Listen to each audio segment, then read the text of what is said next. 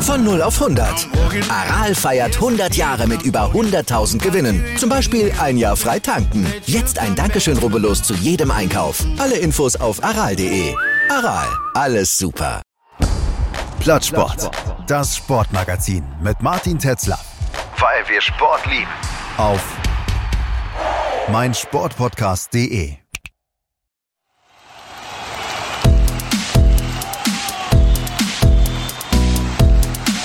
Plattsport.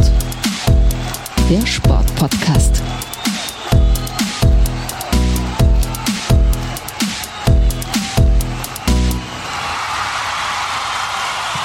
Hallo und herzlich willkommen zu einer Kooperationsfolge Plattsport, das Sportmagazin, weil wir Sport lieben, bei meinsportpodcast.de. Heute zusammen mit dem sportjuristischen Podcast Liebling Bossmann oder auch umgekehrt Liebling Bossmann heute mit Plattsport. Ich bin Martin Tetzlaff von Plattsport für die Liebling Bossmann Hörerinnen äh, und Hörer und hier sind mit mir zu meiner Rechten Fabian Reinholz. Und zu meiner Linken Ja, hallo Holger Jakob, hallo. Ihr beide seid ähm, Liebling Bossmann. Euch äh, stellen wir nochmal vor für meine Leute und für eure Leute, die kennen euch ja. Ja, genau, aber wir sind ja äh, nur ein Teil der Band. Zwei äh, Liebling Bossmann äh, Bandmitglieder sind leider heute nicht dabei. Äh, deswegen Fabian und ich heute. Die beiden sind im Urlaub. Und wir sind jetzt quasi so eine Art Supergroup. So Oh, aus mehreren Bands zusammengesetzt. Allstars, aber das wird sich erst zeigen, ob, ob sich das äh, erfüllt dann, äh, dann auch. Also hätten wir das Vorgespräch aufgenommen, hätten wir schon sehr viele Klicks. Vielleicht auch, ein, vielleicht auch einen Shitstorm, nicht wahr? ähm, naja. Ähm, also, wir haben uns heute zusammengesetzt, weil uns alle das Thema Super League bewegt. Sie steht für den übersteigerten Kapitalismus im Fußball. Ist es Ironie, dass der Gegner der Super League die selbst sehr geldorientierte UEFA ist? Man weiß es nicht. Die European Super League Company, angeführt von Realpräsident Florentino Perez, brachte ein Kartellverfahren auf den Weg bei einem Gericht in Madrid, das den Fall zunächst einmal an den Europäischen Gerichtshof weiterleitete. Der Europäische Gerichtshof soll nun eine Vorabentscheidung treffen. Dort startete am vorletzten Monat, am Montag, den 11.07.2022, heute ist der, was ist denn heute eigentlich? Der 5. fün- September. 5. September 2022 ähm, startete die Anhörung, die mündliche Verhandlung mit einer zweitägigen Anhörung. Inzwischen wird ein Urteil für das Frühjahr 2023 erwartet. Wir werden heute versuchen, den sportjuristischen als auch den Stammtim, Stammtim, wie spricht man das denn aus? Stammtischlichen emotionalen Bedürfnissen zum Thema Super League gerecht zu werden. Du, du. Stammtisch bist du und wir Naja. sind Juristen. Ja, ja, genau. die, die, die Leute, die, die Hörerinnen und Hörer von Liebling Bossmann wissen, dass das nicht stimmt. Wir wissen es auch. Jedenfalls versuchen wir heute das Wollknäuel aus Halbwissen meinerseits und Fachwissen eurerseits ähm, auseinanderzulegen und äh, um am Ende der Episode etwas schlauer zu sein. So, und jetzt reden wir doch nochmal über euch. Ähm, also, oder ich stelle mich kurz vor, ich bin Martin Tetzler von Plattsport, ähm, seit drei Jahren ein äh, Podcast, der sich allen möglichen Sportthemen widmet, ähm, hauptsächlich Fußball, aber auch Eishockey und ähm, ja, was hatten wir noch? Basketball, äh, hoffentlich in Zukunft mal Snooker, Formel 1 hatten wir auch. Und da gibt es Stammtischgequatsche und es gibt äh, viele, viele Interviews mit tollen Leuten. Und ähm, ihr beide, ähm, ihr stellt euch jetzt mal kurz den PlattsporthörerInnen vor. Wer seid ihr und was sind eure Rechtsgebiete im beruflichen Leben? Ihr seid ja beide Rechtsanwälte. Fabian.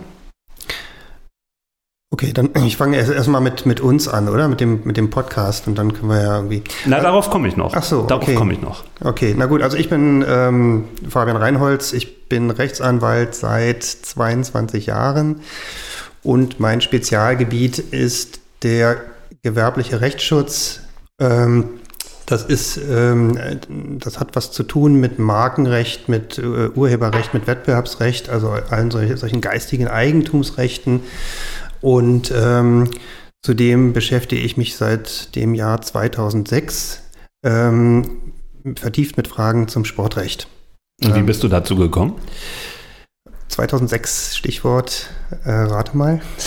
Äh, Könnte da der Anlass gewesen sein? Da hatte Radiohead eine, eine Tour zur, äh, zur Platte, die im nächsten Jahr rauskam. Ich habe keine Ahnung, wovon du redest. 2006 war die Weltmeisterschaft. Ach, ach so, und du hast das Markenrecht von Goleo gesichert. naja, schön wär's. Ähm, Wo ist die Hose geblieben? Eher bekämpft. Ne? Ich war dann ähm, eher auf der Seite von denjenigen, die äh, die da äh, Werbung gemacht haben, ohne autorisiert zu sein. Und da ergaben sich, ergaben sich echt total spannende rechtliche Fragen, die vorher auch noch nie jemand so richtig äh, sich mal vorgenommen hatte, ähm, inwiefern man eigentlich äh, autorisiert ist, mit solchen Events Werbung zu machen, ohne sich da Lizenzen geholt zu haben. Und das war quasi so mein Einstieg in die sportrechtlichen Fragestellungen. Ähm, und warum mir das alles so einfach gemacht wurde, lag einfach daran, dass ich irgendwie auch seit jeher sportbegeistert bin, mit besonderem Augenmerk auf den Fußball. Und was hast du für eine Lieblingsmannschaft, wenn du eine hast? Meine Lieblingsmannschaft ist Gladbach. Leider weit weg von Berlin, aber was soll man machen? Liebe auf Distanz ist äh, auch eine gute Sache. Ja, manchmal. Ähm, wie gestern zum Beispiel. Reden wir jetzt über Holger Jakob. Holger. Ja, also ich war ja schon mal bei dir zu Gast, schon zweimal. Äh, eine Sonderfolge zu äh, Nicht Red, schon mehrfach? Red Bull Leipzig und dann mal ähm, äh, Derby-Nachbesprechung. Warst du nicht auch mal bei so einem Jahresrückblick dabei? Ah, Jahresrückblick auch, stimmt. Also dreimal schon. Ja. Äh, insofern ähm, kennen mich deine Hörer vielleicht schon. Ähm, ja, äh, Sportrecht äh, mache ich schon ein bisschen länger äh, seit Fabian, weiß ich auch erst seit eben. 2006 hatten wir äh, parallel mal zu einem ähnlichen Thema äh, was publiziert, zu Public Viewing. Ähm, meine erste äh, sportrechtliche Abhandlung war ähm, eine Seminararbeit zum Bussmann-Urteil. 1996 und so kam ich zum Sportrecht und habe das auch immer äh, während des Studiums schon sozusagen verfolgt, was es da an Urteilen und ähm, Entwicklungen gibt. Ja. Und das ist das Einzige, was du machst? Nein, nein, äh, ich berate äh, in äh, lizenzrechtlichen Fragen im Glücksspielrecht und mache ähm, Beratung für Sportler, E-Sportler, Sponsoring, Vertragsrecht, Spielerverträge, alles, was damit zusammenhängt. Und jetzt, Fabian, jetzt kannst du sagen, wie seid ihr auf Liebling Bossmann gekommen? Also wir kannten uns, glaube ich, schon ein paar Jahre vorher, bevor wir Liebling Bossmann gegründet haben. Gründungszeit war irgendwie ungefähr so Anfang 2000, als die Pandemie losging und wir uns alle langweilten. 2020. Äh, 2020. Und, ähm, ähm, und dann, ich weiß nicht, es war, glaube ich, irgendwie im März oder so. Wir haben eine äh, haben uns zu so einer Videokonferenz getroffen, mehr so aus Spaß und dann entstand diese Idee. Mhm. Ich weiß gar nicht mehr aus welchem Anlass heraus, aber wir waren irgendwie alle vier äh, spontan begeistert. Und, ähm, und das Gute war, wir hatten schon so ein bisschen, also Kollegen von mir hatten schon so ein bisschen Vorarbeit geleistet mit einem technischen Equipment, ähm, weil bei uns in der Kanzlei äh, gab es zu der Zeit bereits zwei Podcast-Initiativen, ähm, Herting FM und dann den, äh, den Podcast von von Nico zum ähm, Corona im Rechtsstaat. Und ähm, da hatten wir die ganze Technik schon, auch jemand, ähm, der uns in die technischen Sachen einführen konnte und uns da betreut hat. Und somit hat uns das die, den Start sehr einfach gemacht. Ja, also wie Fabian sagt, wir kannten uns schon ein paar Jahre über die ähm, AG Sportrecht im Anwaltverein, im Deutschen Anwaltverein. Und ähm, ja, also wir hatten, also ich, wenn ich mich recht entsinne, äh, saßen wir äh, im, im Teams-Meeting und hatten uns über äh, Sport-Podcasts unterhalten. Und äh, da kam dann die Idee auf, ob wir nicht, nicht das Ganze aus juristischer Sicht mal ähm, angehen sollten. Hattet ihr da eine Marktlücke erkannt? Also oder gab es schon Sport-Podcast äh, auf der juristischen Ebene? Nee, gar nicht. Es gab äh, mal einen Podcast mit einem, äh, mit einem Anwalt oder mit einem Jurist zu Gast und äh, aber nicht äh, jetzt, dass, dass es da irgendwie eine, eine, eine Reihe gibt an sportrechtlichen äh, Themen, die behandelt werden, gar nicht. Und das war eigentlich dann so die Idee. Mittlerweile gibt es noch ähm, österreichische Kollegen, die einen ähnlichen Podcast machen, aber nicht so regelmäßig. Ähm, und ja, also, ja, also uns macht es nach wie vor äh, riesig Spaß. Und wir versuchen halt äh, auch das Ganze zu ähm, ja, regelmäßig neu zu veröffentlichen. Wir haben jetzt, glaube ich, 24 Folgen. 23 oder 24. In ja. zwei Jahren ist mhm. nicht so schlecht. Hm. Und ihr habt so eine Rubrik, die finde ich super. Kai aus der Kiste, die war irgendwie jetzt eine Zeit lang weg und jetzt ist sie Gott sei Dank wieder da. Ähm, was hat es damit auf sich? Kai aus der Kiste sollte so eine aktuelle Rubrik sein, dass man irgendwas, was gerade aktuell passiert ist in der Sportrechtsszene, kurz beleuchtet. Da ist ja immer eine Menge los, ne? In der Sportrechtsszene. Es wird immer mehr. Wahnsinn, ja. Also wir haben eigentlich bei jeder Folge, äh, müssen wir schon gucken, dass wir da Themen streichen, weil wir eigentlich viel zu viel haben. Ähm, passiert unglaublich viel im Sportrecht. Das merkt man aber auch erst, wenn man sich dann mal mit so einer, ja, wenn man so einen Podcast hat und einfach mal so drauf Breiter, achtet, ja. was da eigentlich so ist. Ja. Ne? Also ihr sensibilisiert euch über den Podcast für sportjuristische Themen. Unter anderem, ja. Also Der rosa Elefant. Naja, hätten wir jetzt ohne den Podcast, glaube ich, auch gemacht. Ähm, ja, g- g- genau, also jeder halt nur in seinem Gebiet und so wird es halt unglaublich breit für alle dadurch. ja. Ihr seid nicht allein. Wer ist denn da noch dabei? Der Robert Gold ist noch dabei, das ist ein Kollege von mir aus der Kanzlei. Ähm, der ist Medienrechtler, also der macht so hauptsächlich m, Presse- äh, und urheberrechtliche Sachen und ist dann bei uns im Podcast eben auch immer für so Themen zuständig, die in den Bereich gehen. Und da gibt es halt beim, also gerade beim Fußball und Bundesliga und so gibt es da immer relativ viel. Ähm, und der Christopher Wienke ist ähm, Arbeitsrechtler. Ähm, und ähm, für den gehen die Themen im Sportrecht natürlich auch nicht aus. Ja, also, er macht äh, ziemlich konkret Sportarbeitsrecht, ja. Also, Also ihr vier er seid ein gutes Trio und, und deckt quasi alle tollen äh, Bereiche ab. Wir sind ein super Trio. Sehr, wir ergänzen uns sehr gut, ja. Wir reden ja heute ähm, gleich über die Super League, aber mir fällt gerade ein, wir wollten ja eigentlich noch mal ganz kurz sagen, was habt ihr denn äh, für besondere Podcasts in der Vergangenheit gehabt mit besonderen Gästen, ähm, die unbedingt äh, noch mal gehört werden sollten, weil sie zeitlos sind, vielleicht weil es auch tolle, spannende, spektakuläre Gäste waren, von denen ihr selber nicht dachtet, dass ihr irgendwann mal mit ihnen reden werdet. Ähm, fangt mal an. Ja, dank dir, dass du uns die Gelegenheit nochmal gibst, auf äh, so alte Folgen äh, zurückzublicken. Also mein, äh, die, meine Lieblingsfolge, auf die ich sofort komme, wenn du danach fragst, ist ähm, das Interview mit Markus Kuhn. Ähm, das ist ja ein alter Freund von mir, der war dann NFL-Profi und ich hatte halt ihn für eine Folge ähm, interviewt. Und dann hatten wir auch noch Andreas Lute, den ähm, ehemaligen Union-Keeper zu Gast. Das war auch ein besonderer Moment für mich, ja. Ähm, sag mal noch mal ganz kurz zu Lute, weil äh, ich meine, äh, einen Torwart dabei zu haben, schön und gut, aber der hat ja dann auch einen juristischen äh, Kontext gehabt. Ja, juristisch vielleicht nicht, aber einen gesellschaftspolitischen auf jeden Fall. Und ähm, es ist auf jeden Fall ein sehr eloquenter und äh, reflektierter äh, Profi, ähm, mit dem wir echt ein super Gespräch geführt haben. Also hat mir unglaublich Spaß gemacht. Also zunächst mal mein Favorite ist tatsächlich auch die Folge mit Markus Kuhn. Ähm, das war also ein- einfach auch, weil das ein sehr angenehmes Interview war, das du da mit ihm geführt hast und weil ich da super viel gelernt habe. Also der hat halt, der der Junge hat halt irgendwie wahnsinnig viel Wissen ähm, über die amerikanische Profi League äh, und über den College Sport und ich kann nur jedem empfehlen, der sich da mal informieren will, sich diese Folge anzuhören. Und ansonsten kann man auch sagen, wir haben eine sehr spannende Folge zum, zu datenschutzrechtlichen Themen gehabt mit Stefan Brink. Ähm, der war damals der, ähm, der baden-württembergische Datenschutzbeauftragte und da sind wir die, das, äh, diesen Stuttgart-Skandal da durchgegangen und, und andere sehr ähm, datenschutzrelevante Themen im Sport. Und äh, ich glaube, es ist unsere beste Folge. Wollte ich gerade sagen, den- es war die äh, von den Streams her die erfolgreichste Absolut, Äh, Folge. also mit Abstand auch wirklich. Und ähm, ja, Rainer Koch ähm, hatten wir da, der Mann hat uns in Grund und Boden geredet. Ähm, und wir, Das geht doch gar nicht. doch, das geht, das geht. Da hat man, da hat man wirklich gemerkt, wo so die Grenzen, wo unsere Grenzen sind, wenn wir, weil wir über keine journalistische Ausbildung verfügen. Ähm, da hätten wir Thomas Kistner gebraucht wahrscheinlich. äh, irgendjemanden, der da, äh, genau. Also wir hatten da tatsächlich so ein bisschen Schwierigkeiten, ihn zu bremsen, aber es war trotzdem Aber, eine sehr spannende ja, Folge ja. Äh, und wir waren auch wirklich sehr, sehr stolz, ähm, dass wir so jemanden im Podcast hatten. Ich fand das sehr gut. Tatsächlich fand ich die Folge unerträglich, weil Rainer Koch äh, permanent nur in einer Defensivhaltung war. Das ist so ein bisschen wie äh, Griechenland 2004 sich mit äh, Defensiv und hier mal einen Konter setzen, irgendwie über die Runden kommen und am Ende ähm, ja auch noch erfolgreich sein. Ähm, fand ich wirklich unerträglich. Aber sprach für sich, also insofern war es vielleicht gar nicht so schlecht, dass ihr keine journalistischen äh, Backgrounds habt, ähm, sondern das stand für sich und ähm, muss man gar nicht so viel kommentieren.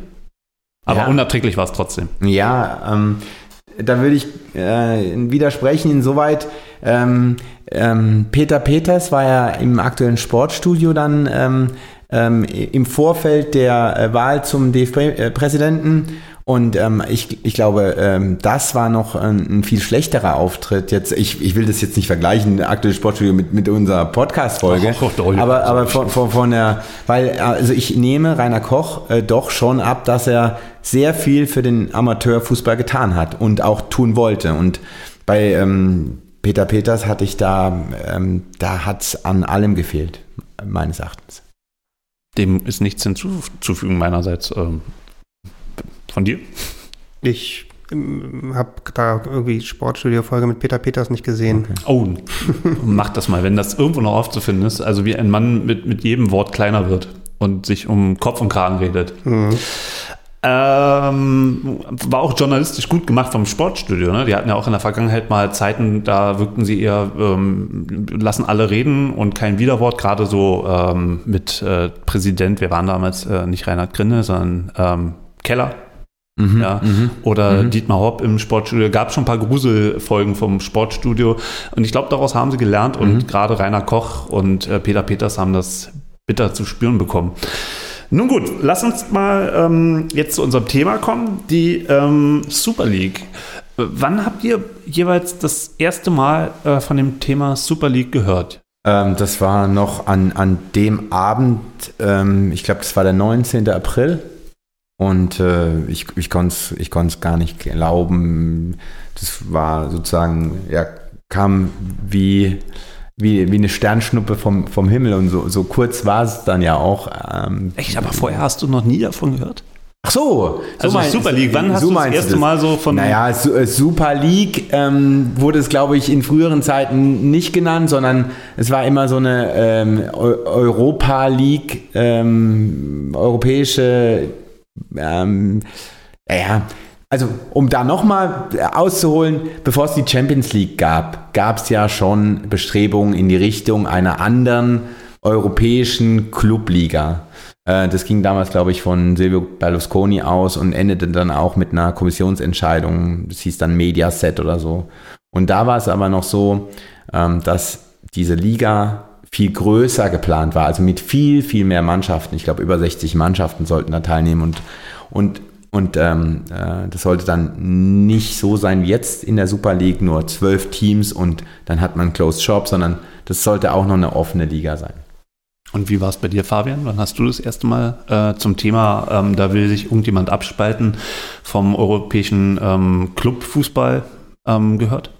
Ich kann es nicht mehr genau festmachen, aber ich habe schon längere Zeit vorher beobachtet, dass es, ähm, dass es in den Medien immer wieder berichtet wurde, dass es Gespräche gibt äh, zwischen Clubs ähm, oder auch Clubvertretern äh, und der UEFA ähm, und dass man da, dass man, dass es diese Abspaltungstendenzen gibt ähm, von besonders erfolgreichen Clubs wie Real Madrid und so weiter. Ähm, und dass man da äh, aber offensichtlich Schwierigkeiten hatte, Einigungen mit der UEFA zu erzielen. Also ich kann jetzt aus meinem Erinnerungsschatz berichten, dass ich irgendwann mal in den 80ern gehört habe, als der AC Mailand so wahnsinnig erfolgreich war, dass man da schon äh, laut darüber nachgedacht hat, dass der AC Mailand neben der Mannschaft, die in der Serie A spielt, ähm, noch eine eigene Mannschaft hat, die ähm, nur im Europapokal der Landesmeister dann äh, auftreten soll. Und das war schon das erste Mal, dass ich dachte, oh, ähm, das, das, das duftet nach irgendwie Abspaltung, das duftet nach äh, da will man ganz andere Wege gehen und dann tatsächlich auch, ähm, so wie du das, äh, Holger, ähm, sagst, ähm, Anfang der 90er, als sich dann die Champions League gegründet hat und der Europapokal der Landesmeister äh, zu Grabe getragen wurde, ähm, mit mehr Gruppenspielen, äh, mit einem anderen Modus, also nicht mehr sozusagen ab der ersten Runde K.O.-Spiele, Hin- und Rückspiel. Ähm, da, das war dann so das nächste, was ich wahrgenommen habe. Du, äh, du, du nix so? Ja, ja, genau. Also ich kann mich auch noch genauer daran erinnern, dass ich mit einem damaligen guten Freund eine Diskussion hatte, äh, so pro und contra einer solchen Liga. Und, und, und, und wir hatten damals auch schon gesagt, dass es irgendwann vermutlich kommen wird, ja. Und, und ist jetzt mittlerweile 20 Jahre her. Ja, ich habe auch so den Eindruck, dass stell dir mal so das Gruseligste vor, was du da so ähm, dir ausmalen kannst und irgendwann kommt das. Ja, also quasi alles dem Geld geschuldet. Ich erinnere mich echt noch dran, es gab mal irgendwie Europapokal der Landesmeister, erste Runde, FC Bayern gegen Avenir Becken. Jetzt fragt sich jeder, äh, wo liegt denn Becken? Was ist denn Avenir Becken? Und das ist dann tatsächlich ein luxemburgischer, Luxemburg. Mhm. ja, Aber wie cool ist das denn? Ja, Ja. die nationalen Meister spielen einfach einen Wettbewerb gegeneinander. Was Besseres gibt's doch gar nicht. genau. Naja, weiß ich nicht. Ich glaube, also wenn man sich nochmal zurückversetzt, die 20 oder 30 Jahre oder so, äh, fand ich, waren das schon irgendwie so Durchgangsstationen, wo man irgendwie auch wusste, wie es ausgeht und irgendwie auch, auch immer nur diskutiert wurde, wie viele Tore machen sie denn am Ende. Ähm, und spannend fand man es dann eigentlich auch erst irgendwie ab dem Viertelfinale. Das sehe ich ganz anders, weil der DFB-Pokal hat so eine Renaissance erlebt in den letzten Jahren und da ist es doch letztlich genauso. Nee, das war eben, das war eben nicht genauso, war auch überhaupt nicht vergleichbar mit dem DFB-Pokal, weil beim, DFB-Pokal gab es diese ganzen Überraschungsdinger wie irgendwie Hertha, die sich mal in Runde 1 gegen äh, noch, noch, noch mehr Underdogs als Braunschweig rausgeflogen sind oder auch die Bayern, die es mal erwischt hat. Ähm, In Weinheim. aber, aber in diesen internationalen Clubwettbewerben gab es doch diese Überraschung fast nie. Also ich ich, also ich weiß mal, vielleicht irgendwie stand mal Bukarest, glaube ich, im, ähm, im Finale. Die haben das sogar Bukarest. gewonnen. Die haben sogar gewonnen, stimmt, Genau. gegen Barcelona. Ja, und Äh, IFK Göteborg hat einen UEFA Cup gewonnen und so eine Sachen. Also das war echt die PSW Ausnahme. Eindhoven holt den Europapokal der Landesmeister, äh, Köln im Finale. Ähm, ist das jetzt eine Überraschung? Ich finde schon. Ähm, ich erinnere, erinnere mich Anfang der 90er, äh, ist glaube ich, weiß nicht, Schalke, nee, Schalke war es nicht, irgendein anderer Verein.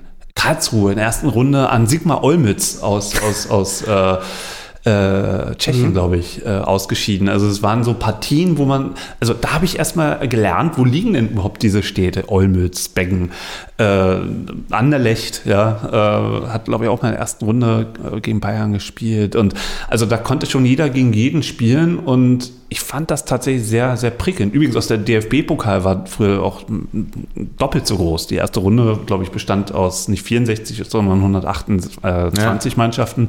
Also auch da hat man schon äh, gekürzt und die Zugangsberechtigung zu dem Wettbewerb hat sich dann auch so ein bisschen äh, äh, reglementiert. Ähm, aber ja, nochmal zurück jetzt zu unserem Thema. Ähm, die, die, die, Champions League hat tatsächlich eine Zäsur gebracht und äh, ich erinnere mich, äh, ihr wahrscheinlich auch noch daran, dass es ewig gedauert hat, bis mal eine deutsche Mannschaft überhaupt äh, in diesen Gruppenspielen dabei war. Weil es gab ja vorher erstmal eine Ausscheidungsrunde, da hat dann äh, der VfB Stuttgart gegen Barcelona, glaube ich, war, nee, äh, Kaiserslautern, genau, Stuttgart gegen Leeds, da gab es ja diese Fehlauswechslung. Wechselfehler, ja. Genau, da, und da ist Stuttgart ausgestiegen und Kaiserslautern äh, war auch schon in der Gruppenphase 1992, 93, aber ein spätes äh, Tor von Barcelona hat dann äh, dazu geführt, dass Kaiserslautern nicht teilgenommen hat. Also quasi die ersten zwei Jahre äh, fanden, fand die Champions League ohne deutsche Beteiligung statt. Das muss man sich auch mal vorstellen. Ähm, Stimmt, dann kamen die Bayern. die, nee, dann kam Bremen. Bremen, so. war, Bremen war das erste. Die haben es geschafft. Okay. Ja, aber ähm, d- wenn man davon erzählt, ich glaube, wenn wir jetzt äh, Hörerinnen und Hörer haben, die, sag ich mal, 25 Jahre alt sind, die äh, Opa erzählt vom Krieg, ja, also das sind, das ist auch schon eine Entwicklung und trotzdem die die Gründung der Champions League war eine Zäsur und hat äh, dazu geführt, dass viele Mannschaften ausgeschlossen wurden, wo vorher auch alle mit dabei waren. So sieht's aus. So sieht's aus. Und ähm, es war rückblickend ähm, die, der Schritt ähm, da, dazu, dass die Schere äh, äh, ganz, ganz weit auseinander ging ähm, ähm, bezüglich der, der, der Einnahmen äh, aus der Teilnahme zu diesem Wettbewerb. ging auch dann weiter, dass man dann irgendwann den Wettbewerb vergrößert hat. Dann hat man den Wettbewerb probiert äh, zu modifizieren, indem man nochmal eine Zwischenrunde gemacht hat. Da hat dann Hertha, glaube ich, mal äh, in der Champions League gespielt, hat die erste Runde überstanden und in der zweiten Gruppenphase, also nochmal äh, das ganze Theater mit Gruppenspiel hin und zurück mit drei anderen Mannschaften, äh, da sind sie dann ausgeschieden. Ähm, und dann hat man gemerkt, oh, das ist ja auch tierisch langweilig, acht Gruppenspiele am Anfang. Ähm, Und weißt du noch, ähm, äh, zum Start der Champions League, wie viele Teilnehmer es da aus den größten Ligen waren? weil das wurde ja dann auch geändert. Ich meine, wenn man sich vorstellt, dass dieses Jahr zum ersten Mal fünf Teilnehmer aus Deutschland mitmachen, äh, vier Premier League Clubs. Ich glaube, es gab damals keinen festen Startplatz, außer vielleicht der Titelverteidiger. Aber da habe ich jetzt nicht mehr genau nachgeschaut. Also man sieht ja, wenn der deutsche und der spanische Vertreter Ausscheidungsspiele machen müssen, wer dann in, in, in zwei Vierergruppen oder wie viele es waren, ich glaube, es waren wirklich nur zwei. Ja. Ähm, das ist schon krass. Ich frage mich halt, ob man zum damaligen Zeitpunkt, also Anfang der 90er, das jetzt irgendwie alles schon, also, also ob es da wirklich so viele Bedenken dagegen gab. Ich kann mich nur erinnern, dass ich die Idee von der Champions League eigentlich gar nicht so schlecht fand. Ähm, weil ich nämlich dann, äh, also ich habe Gefallen daran gefunden, zu wissen, dass wenn man jedenfalls diese Gruppenphase erreicht, dass da irgendwie ein paar Spiele einfach dabei sind, die man sich im Fernsehen angucken kann ähm, und, und durchaus ein gutes Niveau. Ähm, Allerdings, äh, wie du richtig schon geschildert hast, fing man dann in den, in den Jahren immer, immer an, da dran rumzufrickeln und das irgendwie noch attraktiver zu machen und noch attraktiver. Und dann war es aber gar nicht attraktiver. Ähm, und ich würde mal sagen, ich, ich fing an, eigentlich erst so in den letzten sieben, acht Jahren mich zu langweilen bei der Champions League, weil sich dann so ähm, rauskristallisierte, dass es auch da schon so ein extremes Leistungsgefälle gibt, dass am Ende fast immer dieselben acht Mannschaften in den Viertelfinals stehen. Ja, aber das liegt ja wahrscheinlich an den Gruppenphasen am Anfang. Ja, nicht zwingend, weil, ähm, also auch ja, ähm, aber es liegt ja vor allem daran, dass, dass sich auch das, das finanzielle Gefälle irgendwie so, so ausgestaltet hat, dass, ähm, dass da einfach sieben, acht Mannschaften dabei sind, die, die so finanzkräftig sind, dass sie einfach auch ähm, so, eine, so eine sportliche ähm, Macht sich erkaufen können, dass die dann immer da am Ende landen.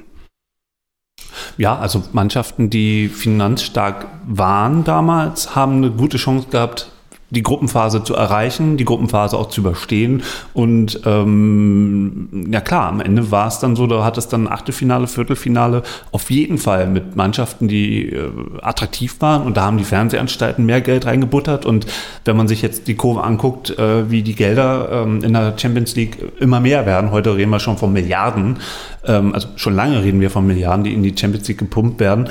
Und die Antrittsgelder, die ge äh, gezahlt werden, auch die Garantiegelder über irgendwelche Koeffizienztabellen, Ländertabellen, ähm, klar, das ist dann ähm, äh, nicht mehr verwunderlich. Nochmal zurück. Ähm, die, die Champions League als sol solche hat sich ja dann entwickelt und irgendwann hatten wir feste Teilnehmer, erstmal zwei aus einem Land immer fest dabei. Dann gab es irgendwann äh, die Möglichkeit, dass der dritte noch irgendwie über Qualifikationsspiele und der vierte, zumindest in Deutschland, ähm, daran teilnehmen konnte. Ich erinnere mich auch, 1860 hat mal in so einer Qualifikationsrunde zur Champions League gespielt, äh, Anfang der Nullerjahre. Ist aber auch schon wieder lange her. Und zwischendurch äh, gab es auch immer wieder schon Bestrebungen, auch ähm, habe ich vorhin nochmal ähm, herausgesucht, äh, ähm, Bayern München ähm, hatte auch schon gedroht, irgendwann mal die Bundesliga zu verlassen. Also da wieder dieser Eskapismus, es gibt irgendwo anders mehr Geld oder ich muss mich hier rechtfertigen für, für das Geld, was ich habe. Also dieser Reflex mir passt was nicht und ich verlasse irgendein bestehendes System, bestehenden Verbund, der ist ja nicht neu. Das wusste ich zum Beispiel nicht. Äh, das hattest du äh, äh, in unserem Chat rumgeschickt, dass ähm, Beckenbauer damit gedroht hatte. Was war da nochmal der Anlass? Das fand ich super interessant. Nicht deklarierte Gelder, ähm, die der FC Bayern von der Kirchgruppe bekommen hat. Genau. Ähm, ja, aber das wäre mehr so, eine, so ein Angriff ist die beste Verteidigung, oder? Von Beckenbauer damals war insgesamt sehr schwer, weil der, ich glaube, der, der Jurist vom FC Bayern war dann auch früher äh, mal für die Kirchgruppe, für Sat 1 äh, tätig. Also schwierig, schwierig und letzten Endes war es ja auch ein beckenbauischer äh, ja, Polterer, den man dann so hingenommen hat und den man dem Franz wieder mal verziehen hat. Ihr müsst mal sagen, was er überhaupt gedruckt naja, hat. Naja, das, also das, das ist ja schon das, einigermaßen kurios. Ja, na, kurios ist es, aber ich meine, äh, wenn man nach Amerika guckt, ist so ein Umzug von, von, von einer Stadt in eine andere oder in ein anderes Ligensystem ähm, ja nicht ungewöhnlich. Er wollte halt ähm, halt nach Italien. Er wollte nach Italien in der Serie A mitspielen. Die haben natürlich gesagt, nee, nee machen wir nicht. Und äh, weil damit äh, ja, sabotieren wir unser eigenes äh, Pyramidensystem, dass sozusagen auch jemand von der Serie B in die, oder B auf Italienisch, äh, in die Serie A aufsteigen kann. Ähm, das äh, übergehen wir dann. Bayern hat halt immer, glaube ich, mit, mit Fingerzeig auf die spanische Liga und da die Eigenvermarktung von Real und Barcelona. So ähm, wenn sie also wenn sie irgendwie in der Bundesliga in die, sich in die Enge gedrückt gefühlt haben, haben sie immer äh, dieses Argument vorgeholt, naja, wenn wir uns eigen vermarkten könnten, dann würde es, dann würden wir eigentlich viel besser fahren. Wir sind ja auf die Bundesliga gar nicht angewiesen. Oder auf diese Zentralvermarktung jedenfalls. Gibt auch aus dem nicht sportlichen Bereich äh, auch so ein so ein so Beispiel, wo man sieht, das muss in, der, in, dieser Zeit auch sehr populär gewesen sein, zu sagen, na, dann hauen wir ab. Ähm, Müllermilch, ne, der äh, mehr Steuern zahlen und naja, dann gehen wir halt äh, mit dem Unternehmen ins Ausland und äh, produzieren da unsere Milch und verkaufen sie nach Deutschland. Ähm, also das ist vielleicht auch Zeitgeist gewesen damals. Zu sehen, ja, hey, wir, wir, wobei, wobei die Fußballclubs ja sich ihrer ihrer regionalen Verankerung äh, schon bewusst sind, ja. Also das, ja, also Zeitgeist mag sein, aber ich denke mal, das war nur eine Drohung. Also ich kann mir nicht vorstellen, dass es jemals zur Umsetzung gekommen wäre. Glaube ich auch, äh, glaube ich auch, aber äh, in den 90ern äh, war ja doch so ein bisschen Eldorado. Auf einmal ist der Fußball sehr, sehr äh, äh finanzstark, auf einmal äh, wird er attraktiver, das Fernsehen guckt mehr zu, es gab RAN und so weiter. Und ähm, also, erinnere dich mal an die Finanzgebaren von Borussia Dortmund in der Zeit, ähm, was, die, was die sich da vor Wolkenschlosser gebaut haben, tatsächlich auch in Stein dann am Ende und kurz vorm Zusammenbruch dann am Ende standen, weil es ja dann doch nicht funktioniert hat, weil sie einfach wahnsinnig geworden sind. Ja. So, ähm, dann gehen wir mal weiter. Die Champions League war dann irgendwann mal mit vier Mannschaften unterwegs. Ähm, und jetzt machen wir mal einen großen, großen Sprung ins Jahr 2018. Ähm, es gab ja einen Whistleblower, dessen Namen wir damals nicht kannten, der ähm, mit Football ähm, gerade auch über äh, Spielerverträge einiges aufgedeckt hat und äh, auch über Steuerbetrug einiges aufgedeckt hat. Also man denke da an Cristiano Ronaldo, Lionel Messi und so weiter. Ähm, 2018 erschien der zweite Band Football ähm, den unter anderem auch der Spiegel und das dazugehörige Netzwerk. Ist das äh, schon wieder vier Jahre her? Ist schon wieder vier Jahre her. da kam Football Leagues 2 raus. Ähm, und inzwischen ist ja auch die Identität, ähm, ähm, äh, ja, ähm, wie sagt man? Offengelegt. Offengelegt worden. Ähm, ein portugiesischer Whistleblower namens Rui Pinto, der inzwischen auch im Gefängnis sitzt, der aufgedeckt hat, dass die, ähm, dass elf ähm, europäische Spitzenclubs, unter anderem auch Bayern München und Borussia Dortmund, an einer Super League arbeiten. Ähm, so, und jetzt ihr wieder. Ähm, was habt ihr damals gedacht, als ihr von, von diesen Aufdeckungen gehört habt? Fabian. Hat mich nicht überrascht. Also, weil, wie gesagt, ich glaube, ich, zeitlich kann ich es jetzt nicht einordnen, aber ich glaube, selbst bevor Football Leagues 2 rauskam, ähm, hat man da immer schon was irgendwie zu vernommen. Oder es gab immer jemanden, der sich da zu dem Thema geäußert hat. Ich glaube sogar auch von Seiten Bayern München war das irgendwie immer ein Gespräch, dass man, dass sich da irgendwie die ganz Großen zusammenfinden ähm, und eine, ein eigenes Spielfeld machen. Ja, ähnlich. Also ähm, dass das Fußball äh, spätestens 2018 Business war, ist, ist, klar und, und dass es da so zugeht, ist auch nicht ähm, jetzt ähm, überraschend. Ähm, ich denke trotzdem, dass Bayern und Dortmund das immer eigentlich nur gemacht haben, um gegenüber den Wettbewerbern in Deutschland so eine Drohkulisse aufzubauen. Dass, dass sie immer gesagt haben, wenn ihr nicht das macht, was wir wollen, also um, um das mal überspitzt zu formulieren, dann sind wir weg. So. Aber ähm, letztlich und da komme ich wieder auf die regionale Verankerung und die Bedeutung der Bundesliga. Letztlich wissen Bayern und Dortmund ganz genau, dass das erste Produkt, das Hauptprodukt immer erstmal die Bundesliga sein wird. Für den gemeinen Fan war das trotzdem ein Schock, dass irgendwie dann doch irgendwie vorstellbar sein kann, dass diese beiden Vereine die Bundesliga verlassen, äh, weil Aki Watzke auch sagte, ähm, also ähm, wenn wir jetzt hier aus der Bundesliga ausscheiden müssen, um an der Super League teilzunehmen, ähm, dann machen wir da nicht mit. Aber allein schon, dass, dass sowas diskutiert wird, äh, dass dann auch englische, spanische, italienische Vereine, Franz, also Paris Saint-Germain war ja auch damals mit eingeladen, ähm, dass solche Vereine ihre, ihre Ligen verlassen, war schon. Aber wenn du vom gemeinen Fan sprichst, dann ist es ja erstmal ein Schock für die Dortmund- und Bayern-Fans selbst, für die anderen, äh, für die Fans der anderen Vereine vielleicht gar nicht mal so sehr. Also natürlich ist in Bayern nach wie vor oder Dortmund auch, sind Magnete, die immer die Stadien voll machen. Ähm, aber so nach einem Jahr gescheiterter Super League und nachdem und Corona-Bedingungen und etc. Ähm, ist es vielleicht, wäre es gar nicht so schlecht für die Bundesliga, für die Spannung, wenn Dortmund und Bayern ähm, vielleicht nicht mehr dabei wären. Aber ich will da nichts vorwegnehmen. Ich weiß nicht, ob das, das war, das ist ja Teil unserer, soll ja Teil unserer Diskussion noch sein später. Ich glaube, man muss aufpassen, dass man jetzt nicht irgendwie die, äh, die heutige Sicht vermengt mit dem, was man vielleicht vor vier Jahren dachte. Also meine Vorstellung damals war jedenfalls auch, dass ich mir eine Bundesliga ohne Bayern und Dortmund eher schwer vorstellen kann. Und ich, ich würde mal prognostizieren, dass das der Großteil der Fans auch gedacht hat. Ich auch. Aber ich habe immer gedacht, na Mann, Mann, dann kann ja auch mal jemand wie Gladbach wieder deutscher Meister werden. Habe ich natürlich auch gedacht. Ja. Aber, aber, wo bleibt der Spaß, wenn man dann nicht irgendwie mal ähm, jede Saison die Aussicht hat, gegen die Bayern doch mal unentschieden zu spielen oder zu gewinnen, gerade als Gladbacher.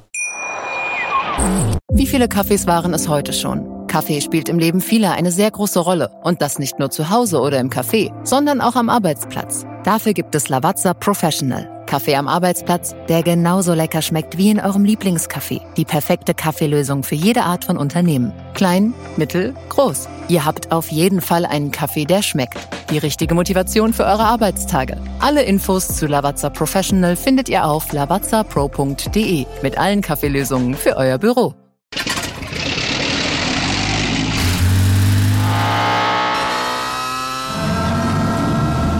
0 auf 100.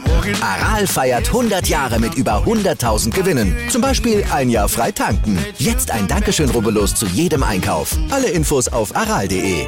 Aral, alles super. Bevor wir jetzt über die Super League sprechen, die da ja immer noch in den Köpfen rumspukt, zumindest äh, von drei äh, Vereinen und ihren Machern, ähm, lasst uns doch nochmal über andere ähm, Super League Formate, ähnliche Formate sprechen. Ähm, als erstes ähm, habe ich da natürlich die, äh, die Basketball Euroleague. Ähm, könnt ihr dazu ein bisschen was erzählen? Was, was macht diese Liga aus und ähm, warum dient die vielleicht sogar in unserer Diskussion hier als bestes Beispiel? Ja, also ähm, ein guter Freund von mir ähm, bringt äh, die Euroleague im Basketball immer als, als gutes Beispiel als Vorbild äh, für das, was auch im Fußball, wie es im Fußball funktionieren könnte. Ähm, äh, ich kann da immer nur achselzuckend äh, das Ganze zur Kenntnis nehmen, weil ähm, ich, Basketball ist nicht mein Sport und ich sehe nur, dass die dass der nationale Wettbewerb dadurch auch entwertet wurde und dass man eben so viele ähm, Spiele in der Euroleague mitbekommt, so ähm, im, Radio und so, dass, dass ich überhaupt nicht das einordnen kann. Aber wie gesagt, ich bin nicht der Basketball-Fan. Äh, für mich ist es ähm, verwässert worden dadurch, durch diese Euroleague. Auch wenn es, auch wenn die Euroleague was Besonderes ist und auch wenn man da ähm, ähm äh, europäischer Champions, äh, Champion werden kann und man ist dann der beste Verein in Europa. Ich verstehe, ich, ich verstehe diese, äh, diese, diese ähm, äh, dieses, diesen Fortgang dieses Wettbewerbs nicht. Also ich sehe es ein bisschen anders, obwohl ich auch kein Basketball-Experte bin. Ähm, aber in den vergangenen zwei Jahren habe ich so ein bisschen die, ähm, die Euroleague verfolgt. Also äh, ich habe hab mich schlicht für die Ergebnisse interessiert, muss ich sagen. Ähm, und bei dem, was ich aber so gehört habe, war mein Eindruck nicht, dass die nationale Liga oder die nationalen Ligen, also man kann es ja eigentlich nur für Deutschland jetzt sagen, aus unserer Perspektive, entwertet worden sind. Ähm, aber gibt es da nicht Terminüberschneidungen und auch ähm, werden die, nicht, die Spieler nicht geschont? Ja, warte kurz. Das, mhm. das mag sein. Also das, das ist natürlich, äh, ich glaube, es gab auch Spielerinterviews, die gesagt haben, dass es natürlich vom, vom Spielterminkalender ähm, krass ist, was die dort für ähm, für Termine dann haben. Also das ist im Prinzip schon so an den, äh, an den Umfang der, äh, der Profiliga in den, in den Vereinigten Staaten irgendwie rankommt, ähm, was den Terminkalender angeht. Die Folge ist dann natürlich, dass sich die Vereine ähm, darum kümmern müssen, irgendwie den Kader zu erweitern. Das haben, glaube ich, Bayern und Alba ähm, auch jetzt gemacht in den letzten Jahren können sie sich dann auch leisten wiederum durch die Einnahmen. Ähm, aber dass jetzt irgendwie da eine nationale Liga an Bedeutung verliert, glaube ich eigentlich eher nicht. Ich Also- glaube, ganz, ganz ja. kurz, ich glaube eher das Problem, dass diese, diese noch konkurrierenden europäischen Wettbewerbe, dass für die dann nicht mehr viel Raum ist. Also, dass die nationalen äh, Meisterschaften, also oder die Bundesliga im Basketball, die BBL, äh, darunter leidet, zeigt ganz deutlich, dass ähm, in den letzten Jahren bis auf ein Final Four Turnier ähm, die Meisterkandidaten äh, und die Finalisten immer Bayern und Alba waren. Also, ähm, dass mal jemand anders, außer diese beiden äh, deutscher Meister wurden, ist schon wieder eine Ecke her. Und ähm, das ist schon ähm, für die anderen Mannschaften dann erstens frustrierend, dass man eigentlich keine Chance mehr reell hat, äh, deutscher Meister zu werden, auch wenn man dann so, so ein Playoff-Format hinten raus noch hat und da jeder jeder schlagen kann. Aber ähm, tatsächlich ähm, entwickelt sich jetzt eine Dyn- Dynastie nur aus diesen beiden Vereinen und es wird halt eben noch stärker, wenn jetzt zum Beispiel in München ähm, die Bayern in diesen, in diesen SAP-Dome, der jetzt gebaut wird, auch für die äh, Eishockeymannschaft von Red Bull München, ähm, wenn die da einziehen und noch mehr Gelder generieren können über die Zuschauereinnahmen als heute. Ähm, also das finde ich schon ähm, Mhm. krass. Aber ähm, Nachteil, den ich jetzt auch ähm, in einem aktuellen Podcast äh, von Sport in Zeit vom WDR gehört habe, ähm, da haben wir es ja auch damit zu tun, dass wir russische Basketballmannschaften haben, die jetzt ausgeschlossen sind, auch aus dem Wettbewerb. Und russische Geldgeber dann sagen, naja, dann zahlen wir halt kein Geld mehr. Und das äh, ganze Finanzgerüst äh, dann auf einmal ins Wanken gerät, wenn eben, wenn man sich zu abhängig von Investoren macht.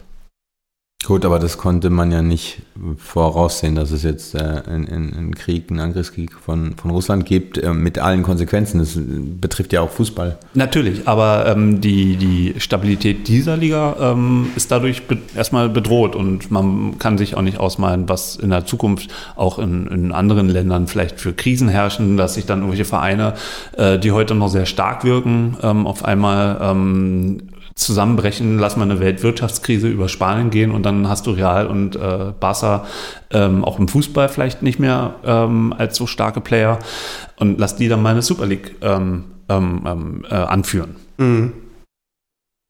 Ein anderes äh, Modell, was ich mir noch ausgesucht habe, ähm, was als Closed Shop funktioniert und wo sich sozusagen jemand, also wo sich dann Investoren zusammenschließen, ist dann die Deutsche Eishockeyliga. Ist zwar keine europäische ähm, Liga, aber als Closed Shop lange, lange ähm, aktiv gewesen. Jetzt gibt es wieder Auf- und Abstieg.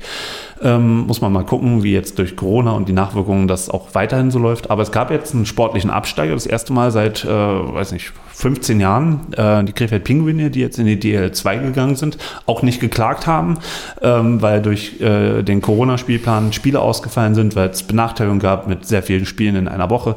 Ähm, und es gab einen sportlichen Aufsteiger, die äh, Frankfurter Löwen. Ähm, aber bis vor kurzem einfach ein, ein Closed Shop, wo keiner raus und reinkam, es sei denn, er ist pleite gegangen und dann hat jemand anders eine Lizenz übernommen. Hat auch ähm, das gesamte Eishockey im Unterbau nach meiner Auffassung äh, abgehängt und äh, der, der sportliche äh, Meister der zweiten Liga konnte sich von seinem Meistertitel nichts kaufen, also ist nicht aufgestiegen und war auch dann eben nicht so interessant für, für mich persönlich. Ja. Wobei mich das wundert, äh, dass du da nicht differenzierst, weil mh, äh, bevor es die DEL gab oder gegründet wurde 1994, gab es doch zahlreiche Insolvenzen im, im Eishockey, oder? Das kennst du ja bestens. Eishockey ist tatsächlich ein, ein macht sich immer selber Probleme. Naja, aber ich denke halt auch, dass es damit zusammenhängt, dass es ähm, kein Volkssport ist. Ähm, vielleicht war das früher ein bisschen populärer noch, ähm, ähm, äh, wie jetzt der Fußball. Und insofern sind da die Finanzierungsvoraussetzungen auch komplett anders als im Fußball. Und ähm, ich habe ähm, beim Eishockey ähm, für diesen Closed Shop mehr Verständnis als in anderen Sportarten, die, die bess bessere Finanzierungsbedingungen haben. Und äh, Gernot Trippke hat da auch in den letzten Jahren einen super Job gemacht. Und ich fragte mich noch, warum du jetzt gerade ähm, nach einer, die, ja, das so erwähnt hast, dass sie nicht geklagt haben, weil ich glaube, es war von vornherein ganz transparent äh, äh, kommuniziert, wie denn die, wie, wie, wie die Verfahren und wie die Qualifikation jetzt ist. Insofern war da, glaube ich, auch wenig Raum für eine, für eine Klage. Juristische Schritte wurden aber trotzdem laut diskutiert in den Okay. Medien von, Okay. von den Gesellschaftern aus Krefeld. Okay. Also insofern, äh, das stand schon im Raum, aber Mhm. wurde am Ende äh, nicht gemacht und man ist dann aufgrund wahrscheinlich äh, schlechter Aussichten im Verfahren Ähm, aber, aber das sind so Punkte. Also ähm, die Verrechtlichung des Sports äh, schreitet auch weiter voran. Ich kann mich erinnern, als Dresden abgestiegen ist vor, vor, vor zwei oder drei Saisons in der Corona, äh, äh in dieser Corona-Saison, da wurden auch rechtliche Schritte angedroht und, und weil sie dann diese, diese, diese Wiederholungsspiele, die Nachholspiele so schnell nacheinander hatten. Und ähm, ähm, man, man muss es immer prüfen, aber insofern wenn man sich sozusagen damit dann, äh, wenn man auf den Platz geht und spielt, mhm. dann ist es eigentlich zu spät, weil dann das sportliche Ergebnis da das ist. Das Problem der Krefelder war jetzt einfach auch noch, dass die Krefelder äh, dem Modus im Vorfeld auch so zugestimmt ja, genau. haben, weil sie, weil sie auch äh, für sich Vorteile sahen, dass genau. andere Vereine da äh, eventuell reinrutschen. Aber jetzt hat das wäre getroffen. widersprüchliches Verhalten, dann wenn man danach äh, klagen würde. Was fallen euch noch, bevor wir jetzt dann tatsächlich mal in den juristischen Teil der Super League reingehen, noch andere Sportarten, die ähm, ähm, wo, sich, wo sich quasi äh, Vereine verselbstständigt haben, wo sich Parallelverbände gegründet haben? Also eine Bemerkung würde ich ganz gerne noch zum Eishockey machen. Ähm, vielleicht gibt es da auch nicht unmittelbar den Zusammenhang, ähm, aber ich denke doch schon, dass die DEL einen Einfluss darauf hat, wie sich die Nachwuchsarbeit entwickelt hat im deutschen Eishockey. Und das wiederum sieht man am Abschneiden der Nationalmannschaft. Das äh, mhm. finde ich schon auffallend. Äh, das, was sich da in den vergangenen Jahren entwickelt hat. Guter Punkt. Ähm, auch, auch viele Spieler, viele deutsche Nachwuchsspieler, die in die amerikanische Profiliga gegangen sind, das gab es früher nicht. Ich glaub. Hm. Da hat Corona jetzt aber auch reingeschlagen. Also wir haben jetzt äh, im letzten NHL-Draft jetzt diesen Sommer ähm, keinen einzigen deutschen Spieler in der, in der ersten Draftrunde gehabt. Im Jahr davor hatten wir drei. Ähm, das war sicherlich äh, spektakulär. Aber äh, jetzt diesen Sommer gar mhm. nichts. Und ähm, wenn man sich jetzt auch so die Nachwuchsmannschaften im Eishockey anguckt, da muss man schon sagen, da wird Deutschland wieder ein Problem bekommen. Mhm. Jetzt sind gerade die Slowaken, die Eishockey wieder entdecken, wo viel äh, investiert wird. Und ähm, ja, das, das ist tatsächlich jetzt, darf man nicht, jetzt nicht denken, 18 Olympia Silber geholt, ähm, dass das jetzt auch immer so weitergeht. Ähm, das sind tatsächlich jetzt ein paar Naturtalente mit äh, Leon Dreiseitel, mit Tim Stützle, mit Moritz Seider, die tatsächlich äh, große Karriere in, in der NHL gerade machen. Vor allem Moritz Seider jetzt als äh, äh Rookie des Jahres. Äh, das erste Mal, dass ein deutscher Rookie des Jahres wurde, ähm, der da herausragt. Aber danach sieht jetzt erstmal noch ein bisschen mau aus, wenn man sich das mal genauer anguckt. Aber da können wir äh, ähm, zwei Podcasts empfehlen, ähm, wenn man sich fürs Eishockey noch ein bisschen näher interessieren möchte. Das ist einmal Bissel Hockey von Christoph Wetzer und äh, die Shorthanded News äh, aus ähm, Düsseldorf, die tatsächlich äh, sehr differenziert auch immer über das Eishockey reden und auch sehr viel äh, übers, äh, über den Nachwuchs dann äh, auch sprechen. Zwei sensationelle Podcasts, also kann ich nur ähm, zustimmen. Ja, und auch da wird hin und wieder gelacht. ja, also nicht so wie bei Liebling Bossmann, immer streng juristisch zu gehen. Aber streng juristisch, ja. ja zu, deiner, zu deiner Frage nochmal. Ja. Also ähm, aktuell äh, ähm, im Golf ist gerade so, eine, so eine Breakaway-Liga äh, im Gespräch und im Tennis auch. Äh, ähm, von Djokovic, der da äh, im Hintergrund äh, was, was plant. Äh, wobei ähm, das beides Einzelsportarten sind und dann muss man auch nochmal äh, klar differenzieren. Bei Einzelsportarten ist es, glaube ich, leichter, noch so, ein, äh, so einen abtrünnigen Wettbewerb ähm, äh, zu gründen, als jetzt in, äh, im, im, Fußball, in einer, in einer Mannschaftssportart. Ähm, und dann, ähm, was sozusagen auch ähm, das Role Model, wenn man, wenn man bezüglich der, der juristischen Einschätzung die, dieses ganzen Super League-Thematik sich annähern will, ist diese ISU-Entscheidung des EuGH ähm, und, und also, die, also ist auch noch im Berufungsverfahren, ist noch nicht entschieden. Was ist das? Wollte ich gerade, äh, okay. also es geht um Eisschnelllauf. Und ähm, äh, ISU ist dieser äh, internationale ähm, Skating-Verband, äh, der, der die Wettbewerbe organisiert und, und durchführt. Und ähm, dann wollten einige ähm, Sportler, die vereinsmäßig organisiert waren, an privaten anderen ähm, äh, Veranstaltungen teilnehmen und es wurde ihnen auch vom Verband verboten. Und in dem Bereich hat dann ähm, das Gericht erster Instanz, also sozusagen es war nicht beim EuGH, sondern bei dem anderen äh, europäischen Gericht äh, in Luxemburg, der für äh, so, so ähm, kleinere Fälle zuständig ist. Ähm, der hat entschieden, ähm, dass dieser, dieses Verbot für die Sportler gegen äh, europäisches Wettbewerbsrecht verstößt. Ähm, und, und da ging es halt um Amateursport oder semiprofessionellen Sport. Und ähm, viele Kartellrechtler ähm, haben das Urteil eben zugrunde gelegt äh, im Rahmen der Bewertung der Super League. Meines Erachtens ist, ist das ähm, zu, zu einfach, ähm, weil, es, ähm, weil es zu wenig die, die Besonderheiten des Sports berücksichtigt. Ja? Aber äh, also es, und ähm, dieses ISU-Urteil äh, des Gerichts erster Instanz wird jetzt auch vom EuGH nochmal überprüft und die mündliche Verhandlung war parallel zu dem Super League-Verfahren. Äh, also ich denke mal, dass der EuGH nicht darum äh, herumkommen wird, äh, die Verfahren ähm, einheitlich zu entscheiden. Ja? Das, das, heißt, entweder wird das ISU-Urteil dann aufgehoben vom EuGH äh, und ähm, es wird zugunsten der Verbände entschieden oder der EuGH sagt tatsächlich, das, was die Verbände gemacht haben, verstößt gegen europäisches Wettbewerbsrecht. Aber das ist auch jetzt wieder ein bisschen vorgegriffen.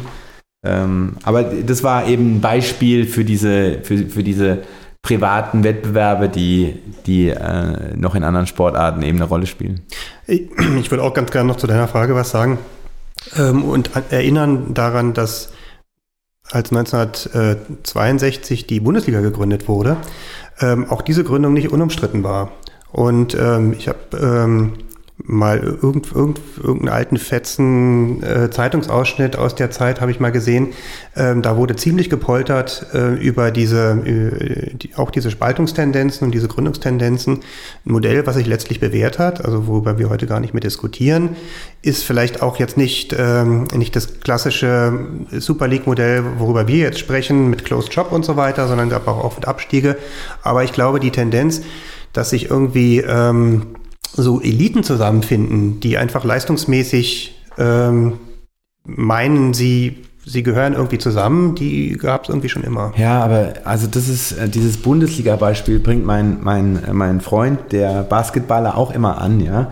Und ähm, natürlich ähm, ist es nie, nicht so, dass man immer an allem festhalten sollte und, und so, so rückschrittlich sein sollte und so, so äh, Konservatismus als Selbstwert darstellen sollte. Aber mh, hm, äh, ich, ich finde das Beispiel trotzdem schief an der Stelle, weil es ja ähm, die, die, diese Bundesliga-Idee, vorher gab es ja nur Oberligen, also äh, regionale Ligen und insofern finde ich, ähm, das kann man nicht vergleichen mit der Super League jetzt, wo einfach ähm, elf reiche Clubs sich zusammenfinden und da eine Liga gründen wollen, mit, welchem, mit welcher Legitimation, ja?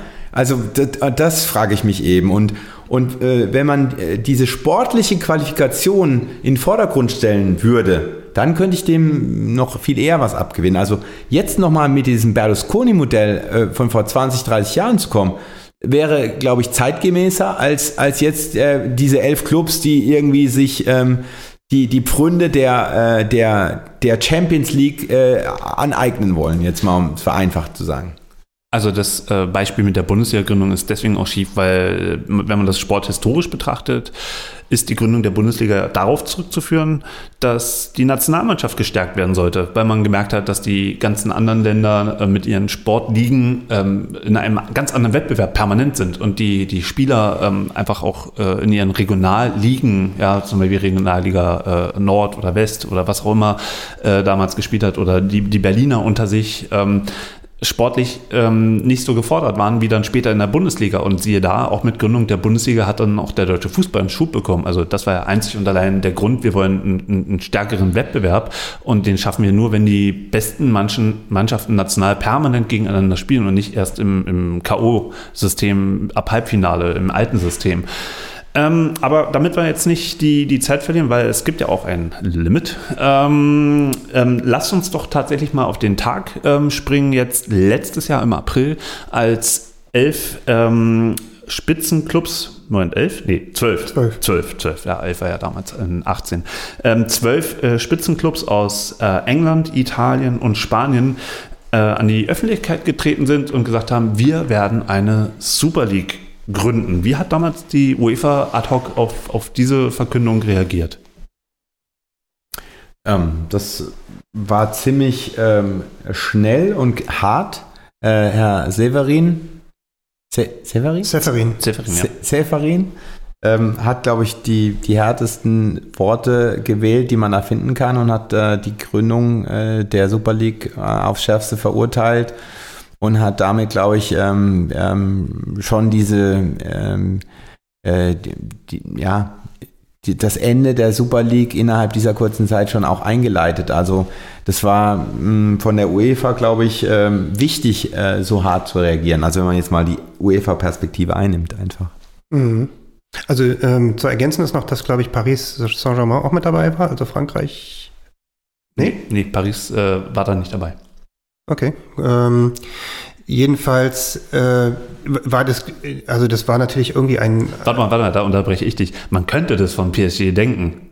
Absolut. Das ist ja einer der, der äh, schlimmsten, schlimmsten äh, Clubs, Haie äh, und, und, und, und das beste Beispiel, wie man mit einem Top-Verein in einer Liga, wo, wo alle anderen hinterherhinken, weil einer mit, mit Geld zu geschissen wird, ähm, ähm, wie dann der ganze sportliche Wettbewerb ab, ad absurdum geführt wird. Die Könige der Monster. Finde ich schon, ja. ja also wenn, wenn, wenn ja. man tatsächlich mal guckt. Aber also ich glaube, das war auch das Problem, dass die nicht mitgespielt haben.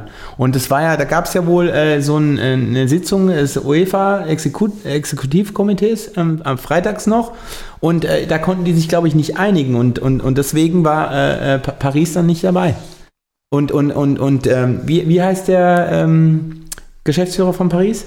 Ähm, El Kaifi. Hm. El Kaifi hat sich ja dann, ist ja jetzt äh, Präsident der ähm, der Cluborganisation, der ECA. Mhm.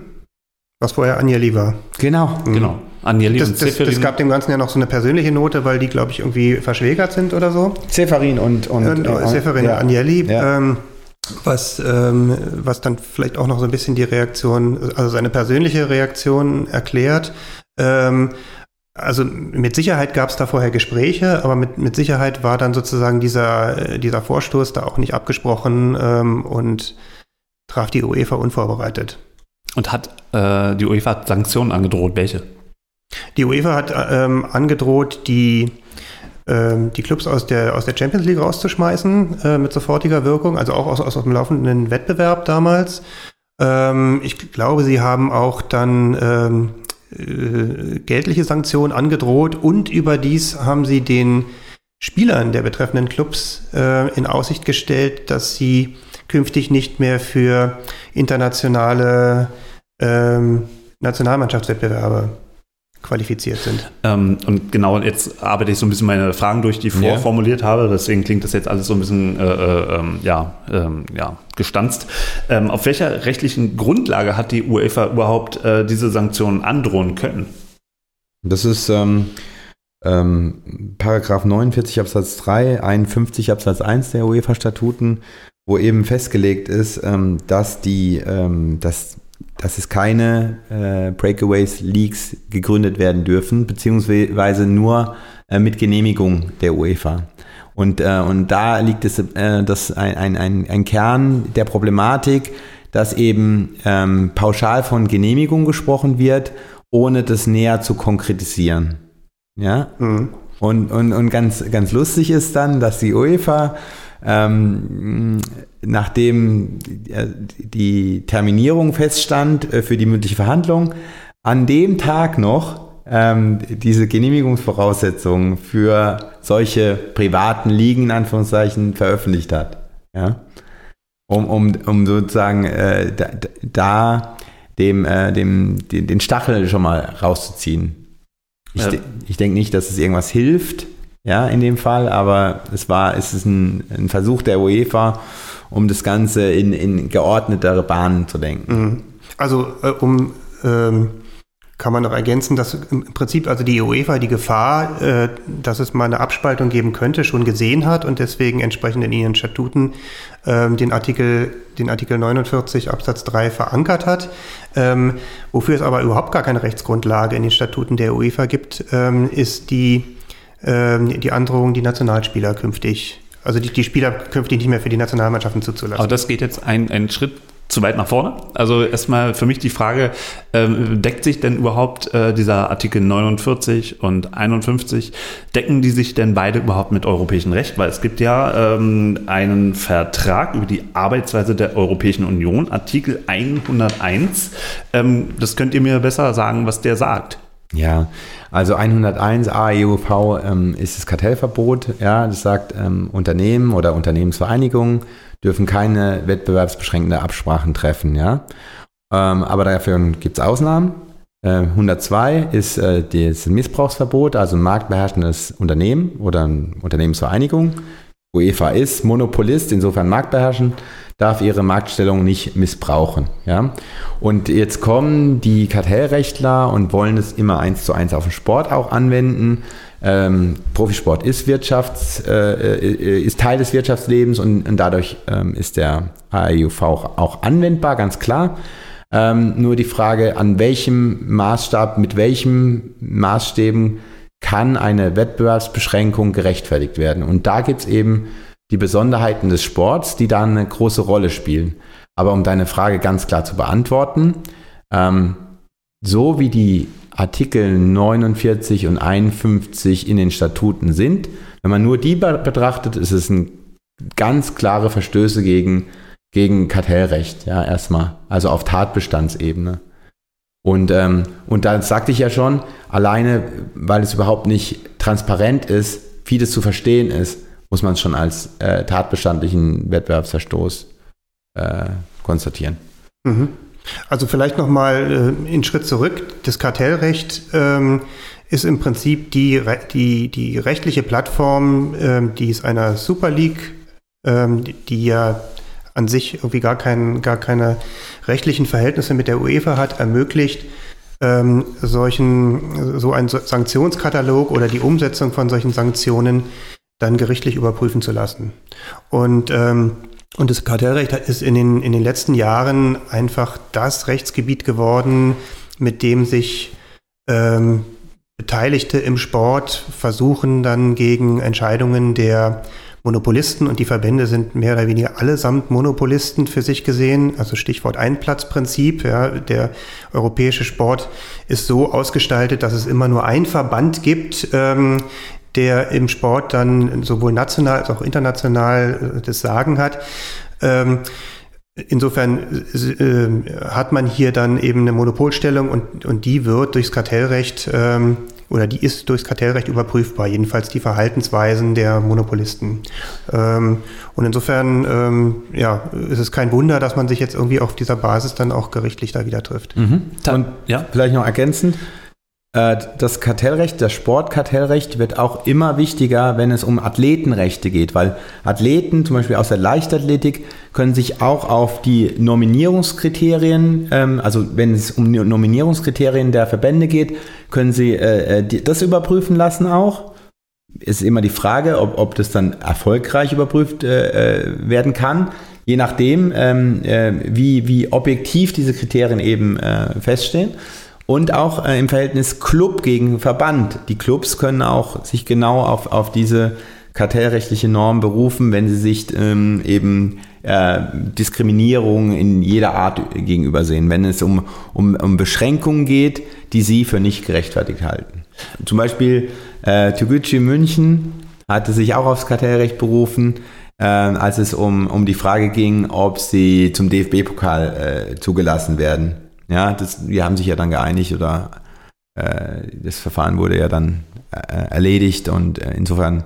Das ist eigentlich ein ganz schönes Beispiel ja. auch für unseren Fall, weil bei, bei, bei unserem Fall das Problem äh, ist, dass die ähm, dass die, die äh, Norm aus den Statuten der UEFA, also der 49, das, was am 49 steht, ähm, dass, äh, dass das mit dem Kartellrecht deswegen nicht vereinbar ist, weil die, die Maßnahme an sich ähm, überhaupt völlig undifferenziert ähm, ein, der, der UEFA das Recht gibt zu sagen, nee, dürft ihr nicht.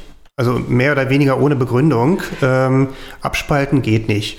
Und ähm, und, und, dahinter äh, steht dann äh, natürlich ein wirtschaftliches Interesse der UEFA und das allein kann nicht ausreichen oder ist jedenfalls nicht verhältnismäßig, um diese relativ scharfen äh, Folgen dann für Vereine und Beteiligte, also auch wirtschaftlichen Folgen für Vereine und Beteiligte zu rechtfertigen, kartellrechtlich.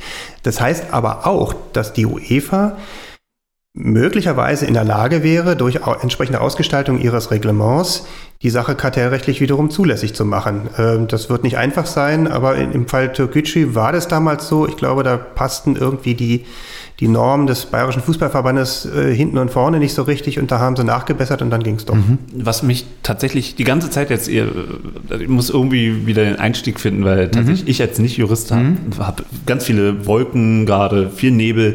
Ähm, und für mich ist ja die Rolle der UEFA sowieso ein bisschen ähm, äh, so, so, so, eine Art Janusgesicht. Ja. Auf der einen Seite sind sie die Armen, die von den Super League-Clubs verlassen werden, andererseits sind sie diejenigen, die ähm, quasi als Wettbewerber anderen Clubs äh, sagen oder ihren Clubs sagen, was sie machen dürfen, was nicht und dass sie nicht raus dürfen und sanktionieren. Also es ist sozusagen ein Twitter-Wesen, was einerseits ähm, ähm, äh, ja, der, der, der ein Wettbewerber ist, den Wettbewerb ausrichtet ähm, und andererseits dann ähm, Sanktionen aussprechen kann, die dann äh, andere Clubs daran hindern soll, einen eigenen Wettbewerb zu machen. Für mich als nur Fußballgucker ist das tatsächlich nicht verständlich, wie die UEFA da so mächtig sein kann, dass man da auch lange drüber diskutieren kann. Ja, aber das ist der, des Pudels Kern, ja, jetzt, ähm, ähm, weil die UEFA in ihren eigenen Statuten äh, äh, äh stehen hat, ähm, äh, andere Ligen müssen um, uns um Erlaubnis fragen sozusagen und müssen da die Voraussetzungen erfüllen, ja.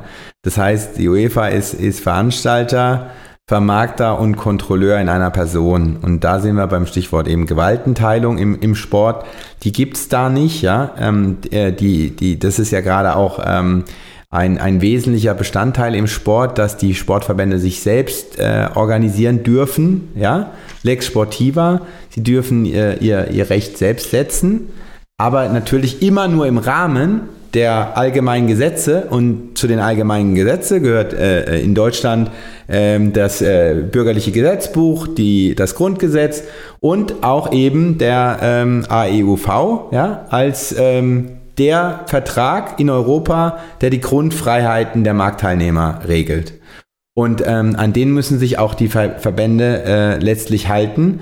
Und ähm, das ist ein, ein wichtiges Argument, der ähm, Vertreter der Super League, die sagen, darin, genau darin liegt der entscheidende Interessenskonflikt, der irgendwie gelöst werden muss.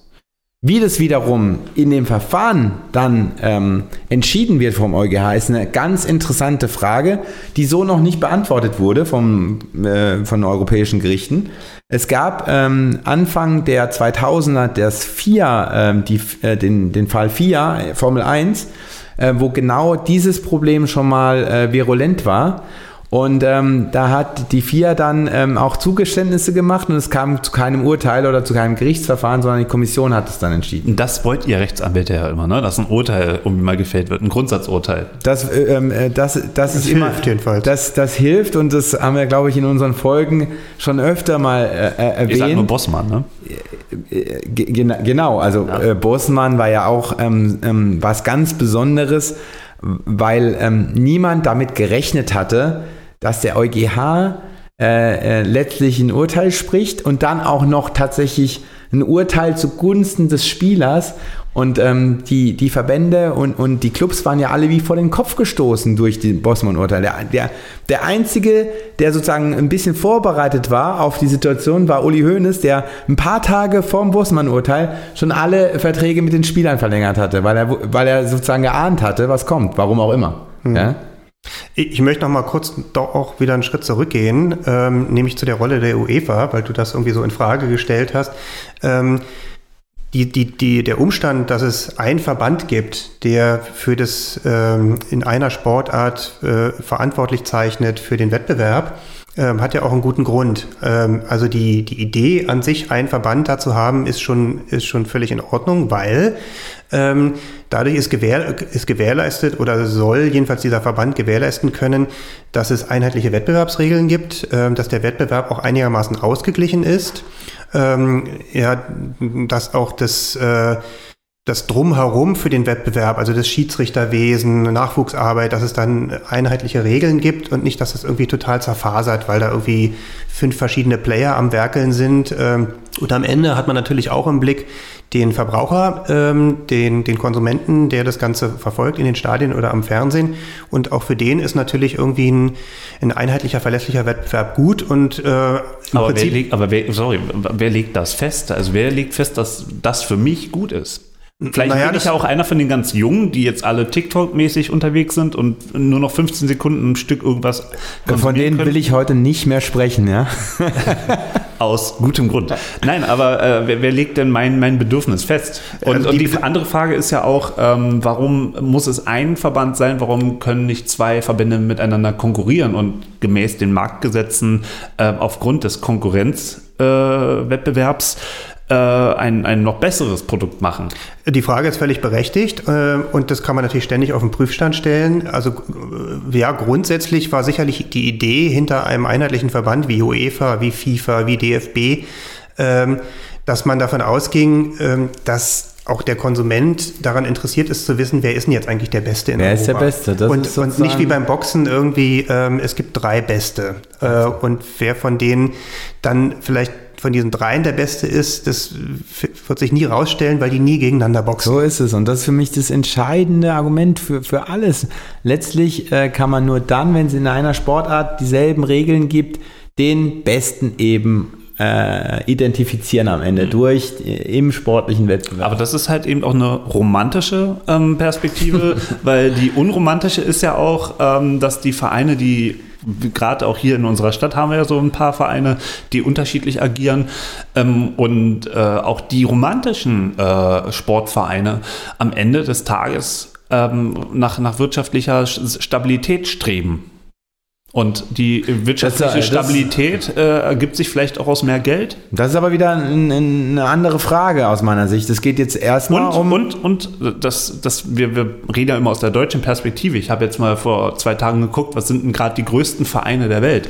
Der größte Verein der Welt anhand der Mitgliederzahl ist Bayern München auf Platz 2 Benfica Lissabon und danach äh, der deutsche Alpenverein Oberland und der vierte ist dann Deutscher Alpenverein irgendwo, schieß mich tot. Ähm, und die ersten nicht-deutschen Vereine im Fußball kommen dann erst irgendwann viel später. Also da ist dann vorher noch Gelsenkirchen, in Top 10 ist, glaube ich, oder Top 20 ist noch der VfB Stuttgart irgendwann drin. Und tatsächlich, ja. wir, wir haben ja ein Vereinswesen, genau. was ganz anders denkt und in den anderen europäischen Ländern, also eben gerade England, ähm, Italien. Da gibt es ja gar kein Vereinswesen genau, in diesem Sinne. Genau. Ja. Und, und die einzigen, die herausragend sind, kurioserweise Barcelona und Madrid, die aber wiederum von staatlichen äh, äh, Benefits auch immer wieder leben und dann entschuldet werden, weil, keine Ahnung, hier ein Gelände irgendwie verkauft wird oder Barcelona hat jetzt irgendwelche Rechte verkauft und kann sich mhm. auf einmal dann doch Lewandowski im Sommer leisten und ihn registrieren. Ähm, also, also die, die Herangehensweise aus unserer deutschen Perspektive ist ja auf diesen Komplex ganz, ganz andere. Nee, also es geht ja erstmal um, um, die, um die sportlichen Regeln, um die Normsetzungsbefugnis im Sport. Und wenn man sich jetzt vorstellt, ähm, äh, dass es jetzt äh, einen zweiten europäischen Verband gibt oder eine zweite private äh, europäische Liga, dann ähm, ist es nicht weit, äh, äh, ähm, sich, sich vorzustellen, dass diese europäische Liga plötzlich andere Regeln erfindet, äh, weil, weil sie das Produkt interessanter machen will. Und dann äh, äh, verwässert das, äh, ver verwässert ähm, der Fußball in Anführungszeichen und man hat die Vergleichbarkeit nicht mehr. Mhm. Äh, ist vielleicht auch nicht schlimm, aber ähm, es widerspricht ähm, äh, dem ursprünglichen Gedanken des europäischen Sportmodells, was wiederum ähm, jetzt auch dazu geführt hat, dass ähm, Europäisches Parlament und ähm, Europäische Kommission reagiert haben und äh, aufgrund dieser Bestrebungen ähm, dieser Super League, was ja ein, eine, ein, ein, ähm, eine spanische, ein spanisches Unternehmen steht dahinter, also diese zwölf Clubs haben sich gegründet in Spanien, ein spanischer SL ist das, vergleichbar mit einer GmbH, äh, braucht man nur 3000 Euro, um die zu gründen und dann hat das die, haben die, ja. die, diese ja. SL, ja. Und ähm, ähm, in den, äh, dieses europäische Sportmodell soll eben dieses Ein-Platz-Prinzip weiterhin fixieren. Und das Europäische Parlament hat es in einer Entschließung äh, im letzten November 2021 äh, verabschiedet, dass äh, es keine ähm, abtrünnigen Ligen in Europa geben soll. Und das ist schon mal ein klares politisches Statement. Wie viele Kaffees waren es heute schon? Kaffee spielt im Leben vieler eine sehr große Rolle. Und das nicht nur zu Hause oder im Café, sondern auch am Arbeitsplatz. Dafür gibt es Lavazza Professional. Kaffee am Arbeitsplatz, der genauso lecker schmeckt wie in eurem Lieblingscafé. Die perfekte Kaffeelösung für jede Art von Unternehmen. Klein, mittel, groß. Ihr habt auf jeden Fall einen Kaffee, der schmeckt. Die richtige Motivation für eure Arbeitstage. Alle Infos zu Lavazza Professional findet ihr auf lavazzapro.de mit allen Kaffeelösungen für euer Büro. Und jetzt kommt aber das Beispiel äh, ELF, European League of Football die sich im Dezember 2020 gegründet hat und letztes Jahr 2021 die erste Saison gespielt hat. Was ist die ELF? Da hatten wir auch bei Plattsport mal eine Folge gemacht. Das ist eine, eine, eine auch Investoren äh, gesteuerte und gelenkte und gegründete Football, American Football Liga, die sich, in, die sich äh, als europäische Liga bildet und äh, erst mit acht Standorten, hauptsächlich in Deutschland, aber auch eine in äh, Polen, eine in Barcelona, ähm, der Franchise gegründet hat. Dieses Jahr spielen nochmal, glaube ich, vier weitere Mannschaften. Nächstes Jahr kommen nochmal vier weitere dazu. Und das Problem, was wir jetzt in Deutschland gesehen haben, war, dass sich die äh, ELF ähm, und auch die, die, die Franchises im deutschen äh, äh Verbandsfootball äh, ordentlich bedient haben.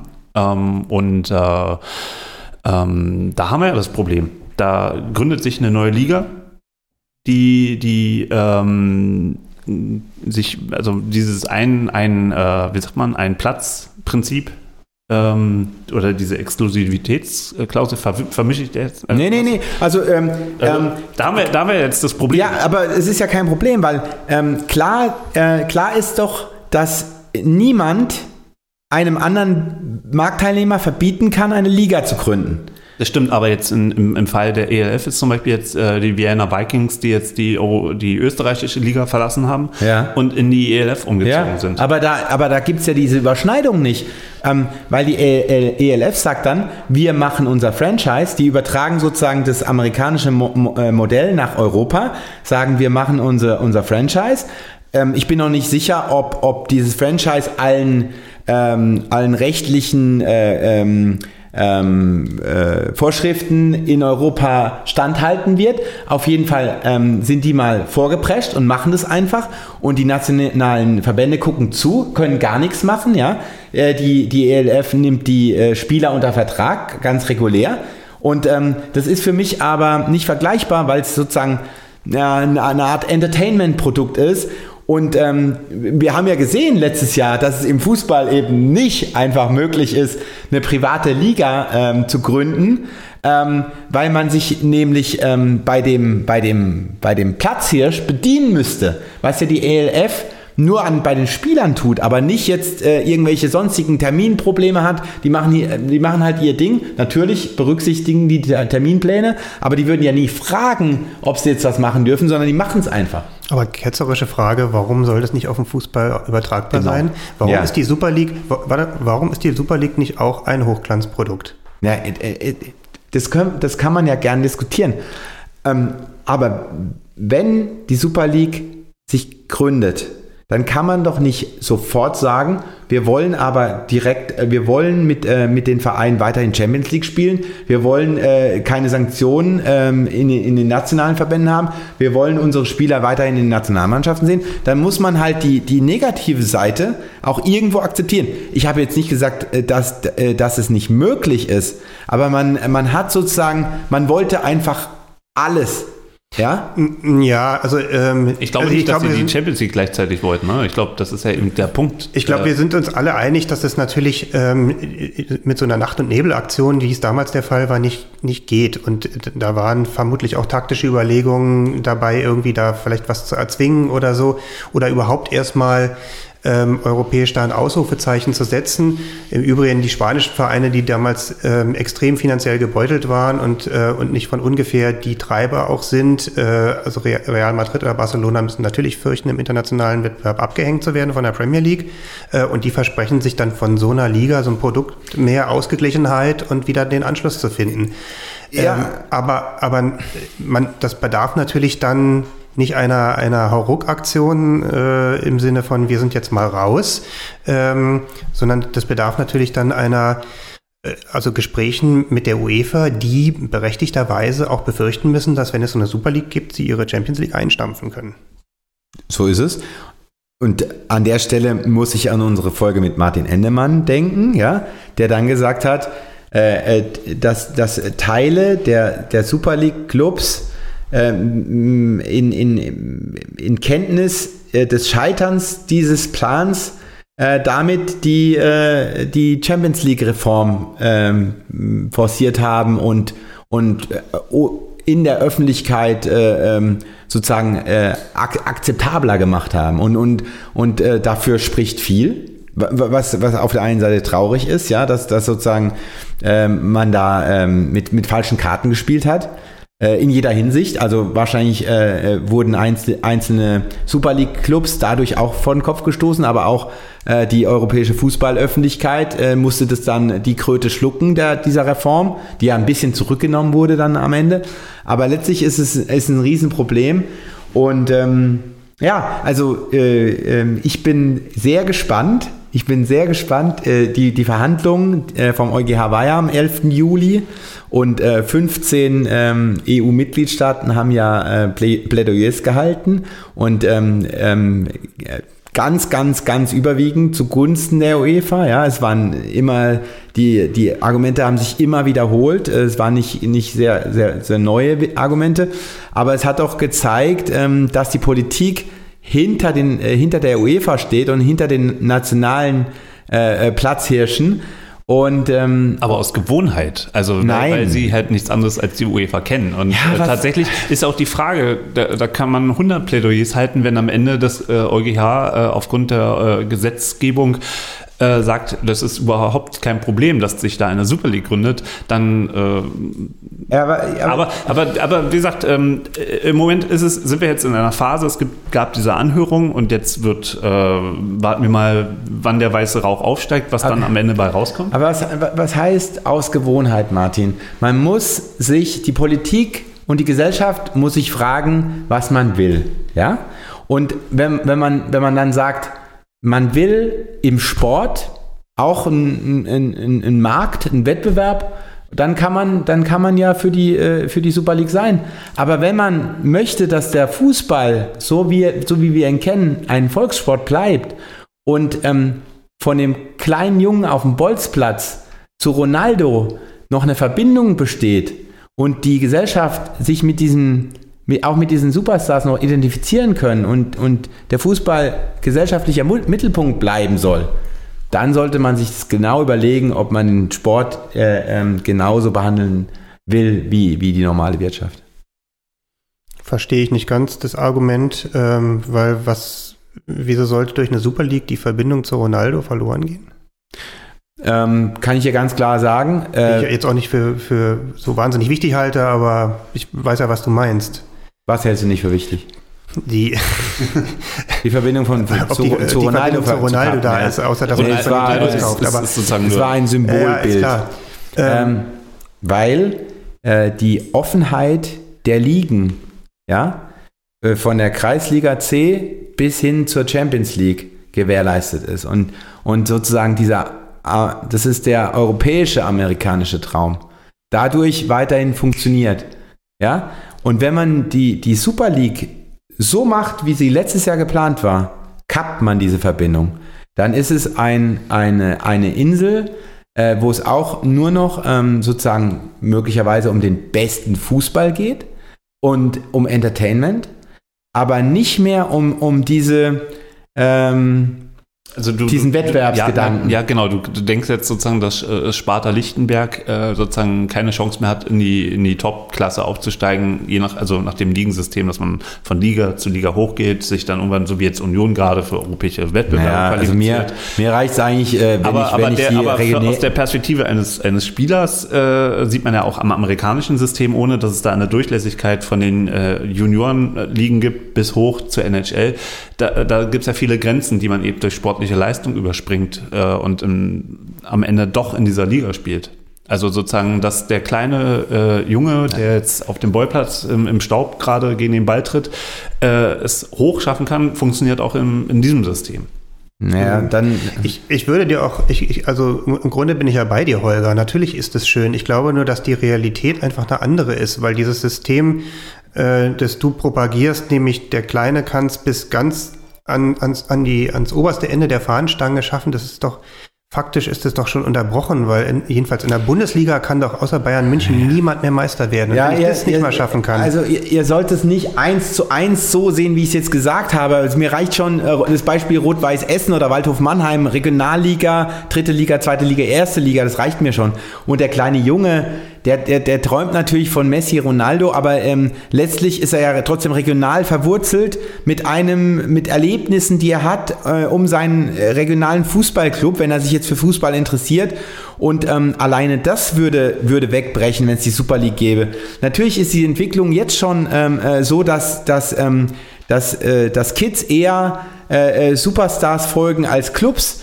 Aber ähm, es wäre noch viel dramatischer, wenn, wenn, wenn dieses, äh, diese Verbindung zwischen äh, diesem einen Platzsystem gekappt würde und wir private äh, Ligen hätten mit ähm, ja, ohne Verbindung zur Regio Region. Das ist, das ist meine These. Und ich würde gern kurz mal in die Zukunft reisen, 25 Jahre weiter und wieder zurückkommen und äh, euch erzählen, wie es in 25 Jahren aussieht. Aber also es ist Darüber nicht mein. Über diese Zukunft reden wir doch jetzt. Ja, und, es ist nicht ähm, meine Wunschvorstellung ich glaube, keine, keiner von uns möchte sozusagen äh, noch kapitalistisch, äh, kapitalistischeren Fußball haben, als wir den jetzt schon ohnehin haben. Aber tatsächlich Realität, äh, wenn, wenn man das so annimmt, dann kommt man da nicht, nicht umrum, dass sozusagen die Spirale sich natürlich immer weiter dreht und es nur durch, durch eine aktuell, in dem aktuellen System auf freiwilliger Basis ist, dass die Großen was abgeben an die Kleinen, an die Verbände, dass sich das dann, dass sozusagen die Durchlässigkeit auch von dem Geld, was aus der Champions League jetzt zum Beispiel in den deutschen Verband kommt über die Bayern, dass das dann auch äh, solidarisch geteilt wird. Übrigens war das ein, ein, der größte Schwachpunkt ähm, in der Argumentation der UEFA, dass die UEFA immer ähm, ähm, sagt, dass sie ja sozusagen die Gelder verteilt an den äh, Breitensport und Amateursport. Und dann äh, gab es ähm, an den Verhandlungstagen Nachfragen wie hoch denn die Summen sei und wie sich das zusammensetzt. Und die UEFA konnte diese Frage nicht beantworten, was ziemlich schwach war.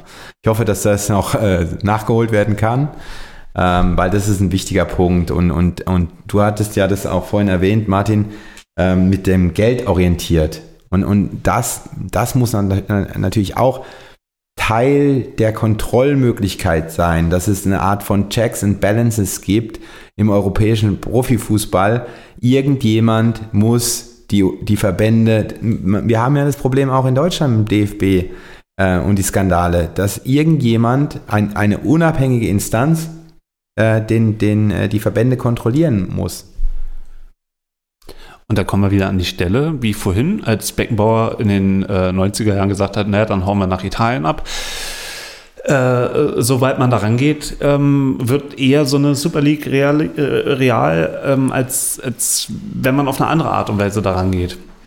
Das ist halt ein Wettlauf, ne? Also ähm, wenn, wenn, wenn der Fußball so werden soll, wie du ihn dir vorstellst und wie er mal war, dann. Nein, ich, nein, warte mal, wie er mal war, mich, das ist polemisch. das ist Polemik. Ähm, nein.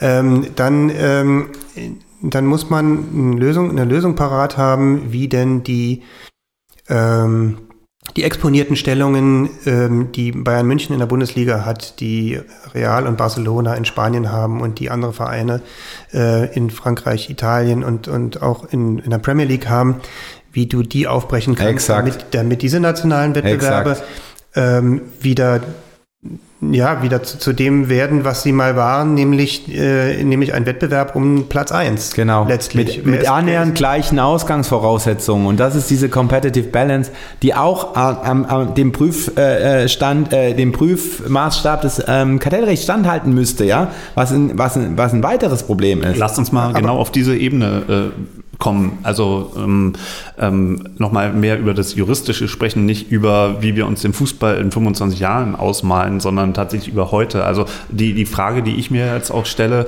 auf welcher Grundlage konnte die UEFA denn ähm, überhaupt äh, auch die drei Clubs, die übrig geblieben sind, ähm, erstmal sanktionieren?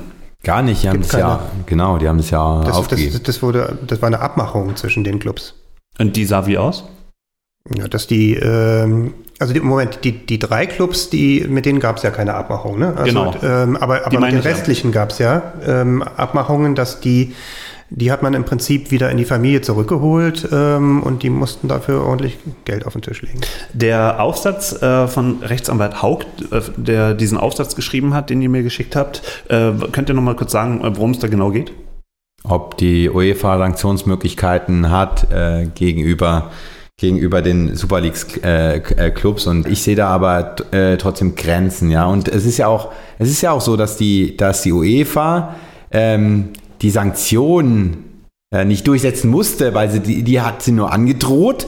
Und äh, es, äh, die Super League ist gescheitert. Und jetzt sind wir zwar vom EuGH, wo das Ganze nochmal überprüft wird. Und, ähm, und, und, und da ist natürlich schwer für, für, für das Gericht auch ähm, äh, zu identifizieren, ähm, wie, wie denn diese, diese Drohung tatsächlich ähm, sich ausgewirkt hat. Ja? Ich, ich finde es übrigens witzig, dass du sagst, ja, das Projekt ist gescheitert. Äh, auch Wikipedia schreibt, äh, die Super League, The Super League war eine, hm, hm, hm. Da in der Vergangenheit zu sprechen, finde ich interessant, weil es ja diese, diese GmbH, diese SL ja immer noch gibt Ja. und es ja immer noch äh, auf europäischer Ebene jetzt äh, vor Gerichten Da geht es halt um Knete. wird. Da geht es halt um Knete und äh, die, die Gesellschaft muss es ja noch geben, damit äh, dieses Verfahren zu Ende gebracht werden kann. Aber die Super League, Die Grundrechtsfrage wird ja, äh, ist jetzt aber Grundfreiheit, ja, oder Äh, da- Grundfreiheit und Wettbewerbsrecht, ja. Da, darum geht es ja jetzt. Und Also- aufgrund dessen, je nachdem, was dann nächstes Jahr entschieden wird, ähm, lässt sich ja vielleicht dann doch in Zukunft eine Liga äh, nach dem Prinzip, wir äh, spalten uns aus europäischen Wettbewerben ab, gründen. Ähm, die Frage, die ich, äh, also ich habe das vorhin genau diesen Artikel 102 mal laut vorgelesen und auch den äh, Passus ähm, ähm, von, aus, diesem, aus diesem Aufsatz. Meine Frau, auch Juristin, hat das gehört und ich, ich ich habe dann, sie hat dann gesagt, das kann man auch anders auslegen unter Umständen. Sie hat nicht gesagt wie, aber das ist alles Auslegungssache. Also kann man diesen Artikel äh, von, von dem Rechtsanwalt Haug,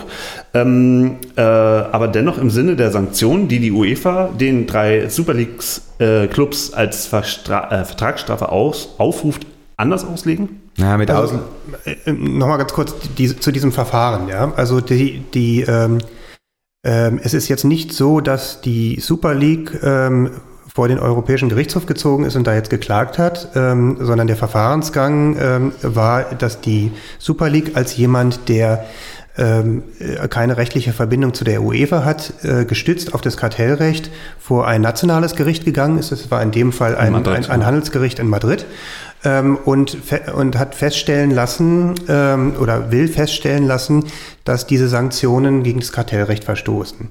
Ähm, und nun gibt es die, die Möglichkeit, ähm, dass das Gericht, wenn es denn feststellt, dass hier europäisches Kartellrecht einschlägig ist und Kartell, äh, europäisches Kartellrecht ist einschlägig, weil es ein keiner. Was kein, heißt einschlägig? Also für mich Naja, als also das, das, das, das, das Kartellrecht ist anwendbar. Okay. Ja, ähm, und es ist ein, es ist nicht nationales Kartellrecht anwendbar, weil wir hier einen grenzüberschreitenden Sachverhalt. Äh, Sachverhalt haben ähm, ähm, und deswegen ist die, das äh, europäische Recht anwendbar. So, und dieses nationale Gericht hat jetzt die Möglichkeit, wenn es denn unsicher darüber ist, ähm, wie dieser Fall zu subsumieren ist unter die einschlägigen Normen 101 und 102, ein sogenanntes Vorabersuch, ähm, Vorabersuchen an den Europäischen Gerichtshof zu richten. Also die, die unterbrechen mehr oder weniger ihr eigenes Verfahren, rufen den EuGH an und sagen, du, wir haben hier eine Frage, die können wir so nicht klären, du musst uns mal sagen, wie wir das europäische Recht verstehen sollen. Dann kommt der EuGH ins Spiel, dann wird dort verhandelt, dann wird der EuGH was zu diesen einzelnen sogenannten Vorlagefragen sagen, die sind ganz, ganz differenziert ausformuliert. Ähm, und dann geht die Sache wieder zurück zum Gericht, zum nationalen Gericht und dieses muss dann im Lichte dieser äh, Auslegung des Europäischen Gerichtshofs entscheiden. Entscheiden, so ist es. Und es waren in dem Fall sind es sechs Vorlagefragen, die ganz konkret ähm, formuliert sein müssen, damit der EuGH sie für zulässig erachtet und über die er dann entscheidet. Aber er entscheidet nicht ähm, den, äh, äh den, den Fall, sondern er beantwortet in abstrakter Form die gestellten Fragen und verweist zurück an das äh, nationale Gericht. Hast du eine von diesen äh, Fragen für mich mal da, dass ich mal. Ja, selbstverständlich. Na, sehr gut. Ne, lies mal vor, lies mal vor. Wirklich? Willst du das wirklich? Ja, ich würde es mal hören. Okay, also, weil, also. weil du, das klingt ja so, als wenn es eine ganz klare Frage ist und da gibt es dann eine ganz klare Antwort, aber, ja. aber nur für Juristen wahrscheinlich. Ja, es ist eine klar, also äh, brillant formuliert, aber wirklich komplex, ja. Also ich lese mal, lese mal den, äh, die erste ich Vorlage, zu verstehen. Frage vor, ja. Ist Artikel 102 AEUV dahin auszulegen, dass er einen Missbrauch einer, Marktbeherrsch einer beherrschenden Stellung verbietet, der darin besteht, dass die FIFA und die UEFA in ihren Statuten, Klammer auf, insbesondere die Artikel 22, 71 bis 73 der FIFA-Statuten, die Artikel 49 und 51 der UEFA-Statuten sowie jeder Artikel entsprechenden Inhalts der Staaten der Mitgliedverbände und der nationalen Ligen bestimmen, dass eine vorherige Genehmigung durch diese Körperschaften, die die ausschließliche Zuständigkeit für die Veranstaltung oder Genehmigung internationaler Wettbewerbe für Vereine in Europa beanspruchen, erforderlich ist, damit eine dritte Körperschaft einen neuen europaweiten Vereinswettbewerb wie die Super League gründet, insbesondere wenn es kein auf Grundlage objektiver, transparenter und nicht diskriminierender Kriterien geregeltes Verfahren gibt und der bei der FIFA und der UEFA gegebenen vorliegenden Interessenskonflikt berücksichtigt wird? Fragezeichen. Jetzt, ich, ich habe jetzt verstanden, ähm, kann, kann, sind die Regularien von FIFA und UEFA rechtens, damit die dritte Partei, eine Super League, die erstmal überhaupt fragen muss, Mhm. Genau, genau. Also, ähm, also ich als äh, Nicht-Jurist habe das jetzt so verstanden. Ja, alles richtig. Und, und, und wichtig dabei ist halt, äh, dieser Inter Interessenskonflikt ist wichtig und dieses objektive, transparente, nicht diskriminierende äh, Verfahren was, oder Das heißt nicht diskriminierend in dem Fall. Da geht es ja ähm, nicht dass, um, um Ethnien jeder, oder, nee, oder genau, Geschlechter oder was weiß ich. Dass ähm, jeder Marktteilnehmer gleich behandelt wird, ist nicht diskriminierend. Äh, also ich als, als, als, als, als so Couch-Jurist äh, würde jetzt sagen, äh, ja, ist im Moment diskriminierend, weil sozusagen einer den anderen sagt, was er, dass er das nicht machen darf. Das ist keine nicht, äh, nicht automatisch diskriminierend, weil ähm, es ist nur eine Diskriminierung im Sinne des Rechts, wenn es keine sachliche Rechtfertigung für diese Ungleichbehandlung geben. Und was wäre jetzt in, im Falle der UEFA oder aus der Perspektive der UEFA oder FIFA ein sachlicher Grund der Super League, das zu verwehren? Ja, ähm, die Besonderheiten des Sports. Äh, das ist das, was Fabian vorhin, die Punkte, die, die er aufgeführt hat dass es eine Vergleichbarkeit in den sportlichen Ergebnissen geben muss, dass die Regeln äh, äh, äh, gleich sein okay. müssen. Und dass ich als, als äh, Konsument äh, meine Bedürfnisse gestillt bekomme. Das gehört dann auch dazu. Ähm, das ist im, im Rahmen des Kartellrechts vor, vor allem dann wesentlich, wenn es um eine Freistellungsmöglichkeit solcher Wettbewerbsbeschränkungen handelt. Mhm. Ähm, das gibt zum Beispiel äh, in der Automobilindustrie gab es so eine Freistellungsverordnung, dass ähm, die, die Automobilkonzerne teilweise in der Forschung und Entwicklung äh, zusammenarbeiten durften. Das ist zum Wohl des Verbrauchers, ja. Mhm. Und ähm, im, im, im Fußball oder im Sport ähm, könnte man da auch daran denken, ähm, dass die Verbraucher äh, durch, eine, durch die Einheitlichkeit des, des Wettbewerbs äh, äh, profitieren, dass sie halt ähm, einen, einen, einen klaren europäischen Champion äh, ähm, äh, dann dadurch äh, identifizieren können. Und, aber diese Freistellungsentscheidung ist nochmal was anderes als, als die sachliche Rechtfertigung. Die Freistellungsentscheidung trifft nämlich die Europäische Kommission und die sammelt die ökonomischen ähm, äh, Faktoren, die da eine Rolle spielen. Und ähm, da gibt es so vier Kriterien dafür. Das ist aber dann, das wäre sozusagen dann nachgelagert möglich, ja. Also so eine, so eine Gruppenfreistellungsverordnung für die, für die UEFA gibt es zum Beispiel bei der Zentralvermarktung. Da hat die Europäische Kommission gesagt, ähm, wir, wir nehmen das vom Kartellrecht aus, weil es mehr Vorteile hat als Nachteile. Mhm. Und wir können ja nochmal die, ähm, die Norm des Artikel 49 Absatz 3 vorlesen, die da so apodiktisch sagt, internationale Wettbewerbe. Was ist apodiktisch? Naja, so, so ohne, völlig undifferenziert okay. ähm, wird in den Raum gestellt, internationale Wettbewerbe und internationale Turniere, welche die UEFA nicht selbst durchführt, bedürfen einer Bewilligung der UEFA. Punkt aus. Genau. Und da fehlt eben jegliches ähm, drumherum, das, was die, die von Holger schön äh, äh, zitierte Vorlagefrage eben war, ähm, niemand, der diese, der von diesen Regelungen betroffen ist, kann jetzt, ähm, kann jetzt vorherbestimmen, unter welchen Gesichtspunkten denn das vielleicht gerechtfertigt sein könnte. Also weil die, es steht da einfach so. Die UEFA regelt quasi an der Stelle den Markt. Ja, die regelt sowieso den Markt. Also das, deswegen ist ja überhaupt das Kartellrecht auch anwendbar in dem Fall, aber sie regelt ihn eben völlig undifferenziert. Ja, und, sagt, es kann nur einen geben, die UEFA, und wir bestimmen, wann, äh, wann wir internationale Wettbewerbe zulassen und, was, und wann nicht. Punkt aus. Ohne dass klar ist, nach welchen Kriterien eigentlich. Und die, und die Kriterien hat sie ja jetzt nachgeschoben und hat diese Genehmigungsvoraussetzungen veröffentlicht. Aber ähm, sie ist ja kein, also sie ist schon der Gesetzgeber, aber das, was in, den, in, den, in, diesen, in dieser äh, Genehmigungs- Regularien jetzt steht, ähm, da spielt sie sich noch mehr auf als, als derjenige, der äh, äh, das Ganze kontrolliert. Und, und da hat man eben, eigentlich ist es die Bestätigung des Interessenskonflikts. Für mich als äh, äh Couch-Fußball-Fan äh, fällt es mir immer schwerer, je näher oder je tiefer ich in diesen ganzen Komplex eintauche. Wer ist da jetzt eigentlich der Bösewicht? Ist das, sind es die, die, die Separatisten äh, oder ist es die, die überregulierende UEFA? Das ist immer eine Frage der Perspektive. Ja, es ist also. Also, also, für, also normalerweise würde ich ja sagen, ah, nee, diese bösen Vereine, die, die machen hier unseren Ligenfußball kaputt, aber andererseits ist halt eben auch die UEFA nicht gerade daran interessiert, die Ligen zu stärken. Also, wir, also vor allem auch nicht die europäischen Ligen. Wir Juristen sprechen eh selten von Bösewichtern, sondern es sind halt Interessen. Ähm, und die Interessen sind, finde ich, hier sehr klar ähm, identifizierbar. Es sind natürlich vor allem auch wirtschaftliche Interessen, also bei der Super League ganz klar. Äh, und bei der UEFA auch. Stichwort, sie, sie droht halt irgendwie, oder es droht die Entwertung der Champions League, wenn es so eine Super League gibt. Aber natürlich spielen auch sportliche Interessen eine Rolle. Also über die, über die Ideen äh, des Einplatzprinzips haben wir ja schon gesprochen, die durch die UEFA verkörpert wird, alles schön und gut.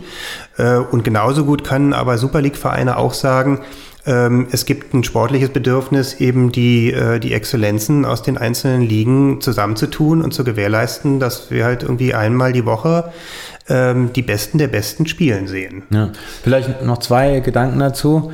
Ähm, zum einen ist ja in der UK, in UK eine ganz ähm, interessante Entwicklung zu beobachten. Da gab es so einen Report, ähm, ähm, Independent Review, Fan-led Re Review about Regulation of Football oder so ähnlich heißt der, können, wir in die Shownotes packen.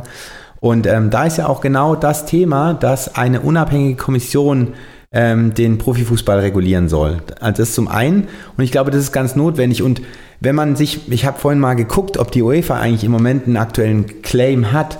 Äh, ich glaube, die FIFA hatte lange Zeit oder hat immer noch den Claim for the good of the game, ja.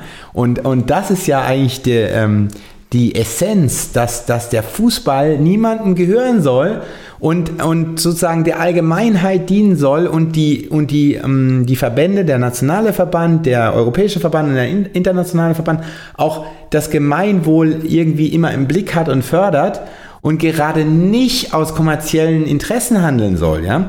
Und, ähm, und, und das, und, und, und, und wenn, wenn, wenn, die, wenn die Verbände damit ernst machen wollen, ähm, dann müssten sie selbst eigentlich eine unabhängige Ko Kontrollinstanz äh, für, für wünschenswert und für erstrebenswert halten. Mhm.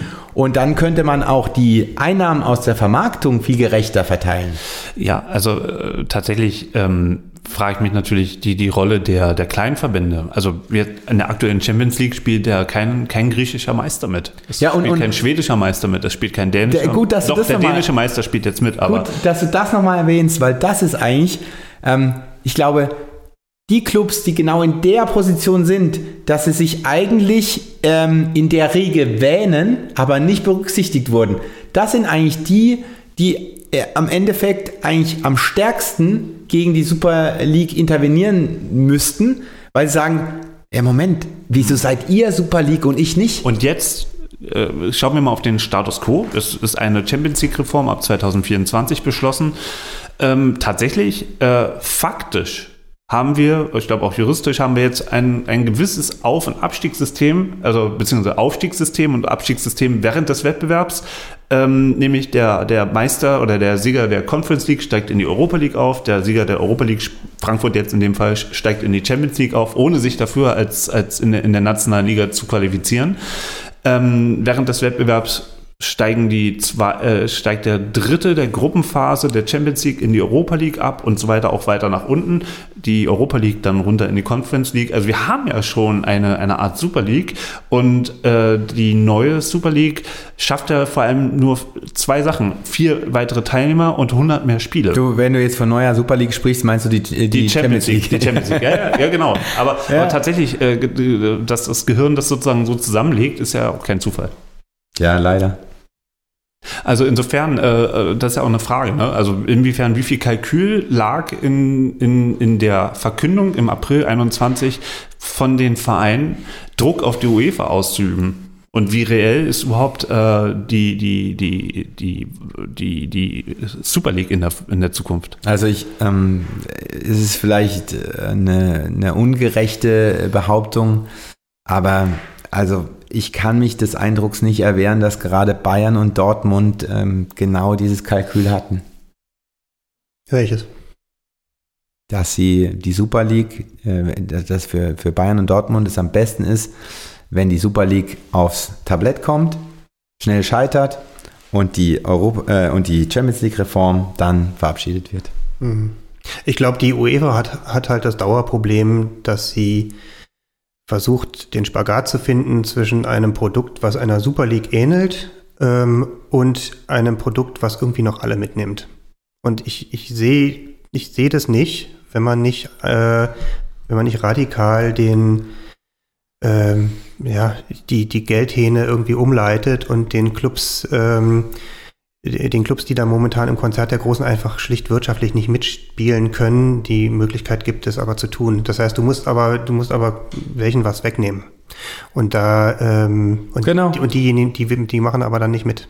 Ja, genau, aber ähm, ähm, die europäische Politik, beziehungsweise die UEFA auf europäischer Ebene, hätte die Macht, das so zu regeln. Das ist ja, das ist ja ähm, das Traurige daran, dass, äh, dass, dass, dass wir sehenden Auges in diesen Zustand kamen, in dem äh, diese Einnahmeverhältnisse so äh, ähm, grotesk unterschiedlich sind und wir uns darüber wundern, dass wir uns äh, äh jetzt zehn, zehnmal in Folge denselben deutschen Meister haben und, ähm, und nichts passiert. Jetzt nochmal ganz kurz zu diesem äh, Prozess, der jetzt da gerade auch in, vor dem Europäischen Gerichtshof verhandelt wird. Warum dauert das jetzt eigentlich so lange? Warum, warum, was, was passiert da? Äh, welche Mühlen malen da, dass wir erst im April nächsten Jahres ein, ein, ein, ein Ergebnis zu erwarten haben? Naja, also äh, das ist schon sehr schnell, mhm. wie ich finde, ja. Wenn man sich äh, vor Augen führt, dass ähm, das äh, spanische Handelsgericht äh, wann die Vorlagefragen an den EuGH adressiert hatte. Das war, glaube ich, im Herbst vergangenen, vergangenen Jahres. Ich glaube, Mitte 21 oder so war das, glaube ich, ne? oder? Nee, da, Mitte ein, obwohl, es ging relativ schnell. Stimmt, es ging relativ schnell. Es war so Juni, Juli, August ja. 21.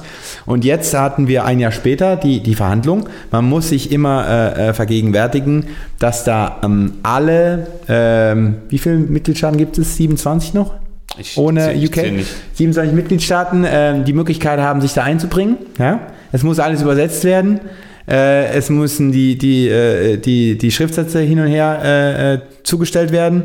Äh, es muss ter ein Termin gefunden werden. Und jetzt, nach der mündlichen Verhandlung, ist es so, dass der Generalanwalt, der bestimmt wurde, ähm, ich, ich, wusste es vor, vor, vor vier Wochen noch mehr, wer es war, ich weiß es gar nicht mehr. Ich glaube, es ist ein Tscheche aber ich bin, ich bin mir gar nicht sicher. Also der Generalanwalt am EuGH ist dafür zuständig, ähm, dem EuGH einen, Vor einen, Vorschlag zur Entscheidung vorzulegen. Das nennt man Schlussanträge. Und in der Regel hält sich ähm, der Europäische Gerichtshof dann an dieses Votum des Generalanwalts.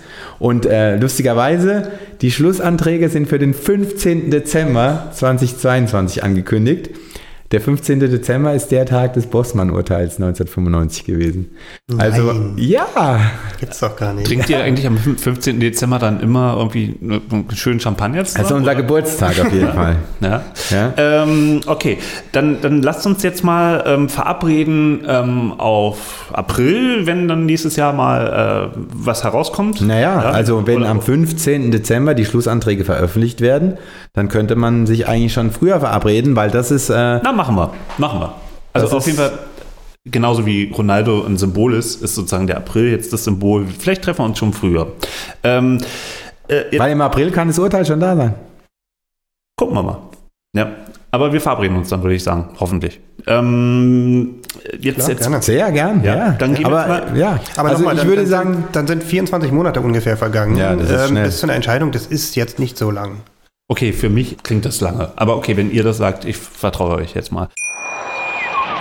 Wie viele Kaffees waren es heute schon? Kaffee spielt im Leben vieler eine sehr große Rolle. Und das nicht nur zu Hause oder im Café, sondern auch am Arbeitsplatz. Dafür gibt es Lavazza Professional. Kaffee am Arbeitsplatz, der genauso lecker schmeckt wie in eurem Lieblingscafé. Die perfekte Kaffeelösung für jede Art von Unternehmen. Klein, mittel, groß. Ihr habt auf jeden Fall einen Kaffee, der schmeckt.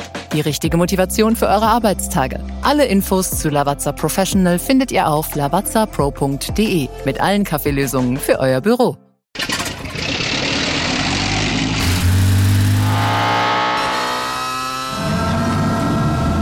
0 auf 100. Aral feiert 100 Jahre mit über 100.000 Gewinnen. Zum Beispiel ein Jahr frei tanken. Jetzt ein Dankeschön, rubbellos zu jedem Einkauf. Alle Infos auf aral.de. Aral, alles super. Jetzt mal auf die Zielgerade äh, eingebogen. Ähm, jetzt stellen wir uns mal vor, ja, ähm, jetzt wird es sehr theoretisch. Jetzt stellen wir uns mal vor, ähm, irgendwie die Vereine ähm, gründen doch ähm, eine, eine, eine Super League und ähm, spalten sich ab. Ähm, was wären dann so mögliche Konsequenzen aus, aus so einer Gründung? Also verlassen dann die nationalen Clubs, äh, die Clubs die nationalen Ligen? Ähm, also gehen wir mal von so einem Modell aus, dass permanent immer dieselben Mannschaften dann gegeneinander spielen.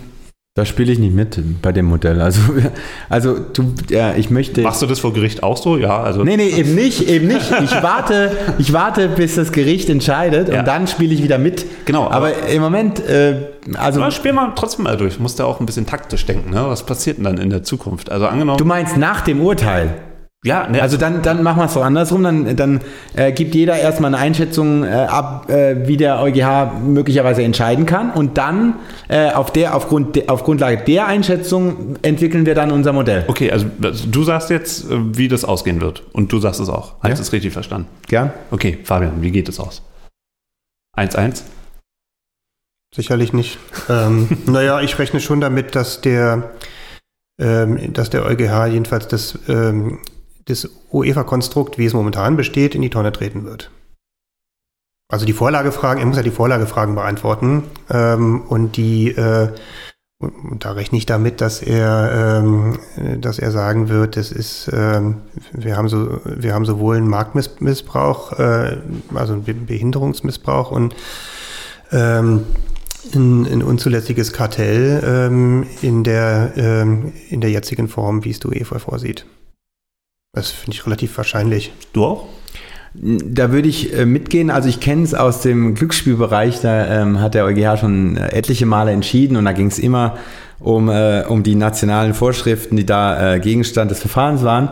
Und dann äh, hat der EuGH immer entschieden, ja, ähm, die nationale Regelung äh, oder jetzt in dem Fall die Verbandsregelung äh, verstoßen gegen Europarecht, Komma, soweit sie. Ja, und dann kommt die Einschränkung und dann kommt das, was eben, was eben äh, äh, nicht, nicht äh, im Einklang mit dem Europarecht steht.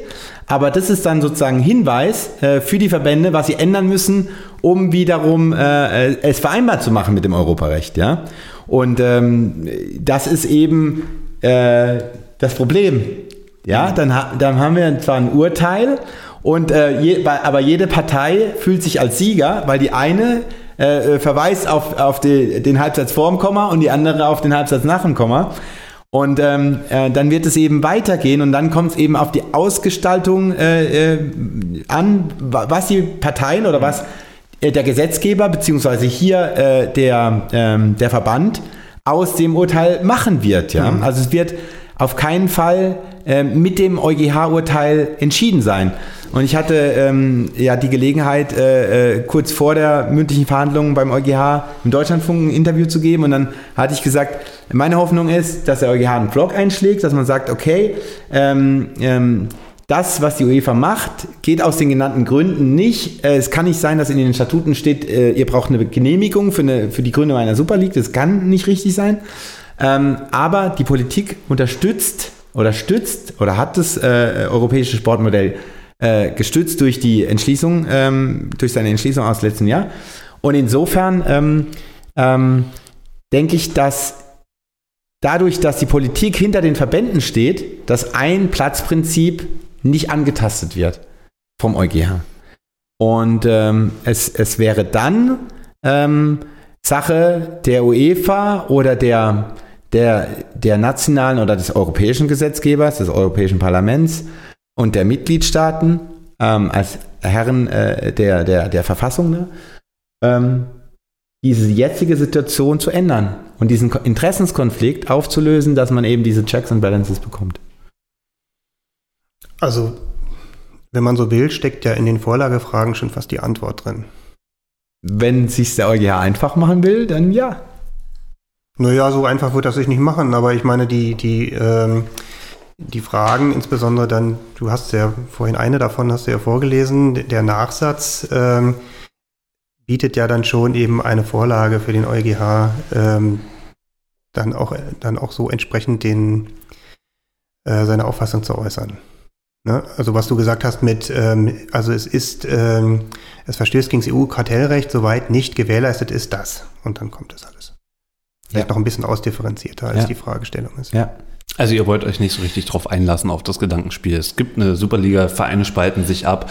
Was passiert dann? Doch, wir können uns gerne darauf einlassen. Ähm, aber ähm, äh, ja, es ist tatsächlich so ein bisschen jetzt Gelaber. Also äh, ja, willkommen bei Plattsport. äh, also denkbar wäre, ich, oder ich sag mal was, ich, ich habe ja vielleicht schon durchblicken lassen, dass ich so ein Modell äh, unter den gegebenen Bedingungen tatsächlich für denkbar halte, weil ich einfach glaube, dass sich sowohl die europäische Politik als auch äh, sowieso die UEFA damit schwer tun, ähm, ein ähm, einen, einen Wettbewerb zu schaffen, der wieder ausgeglichen ist.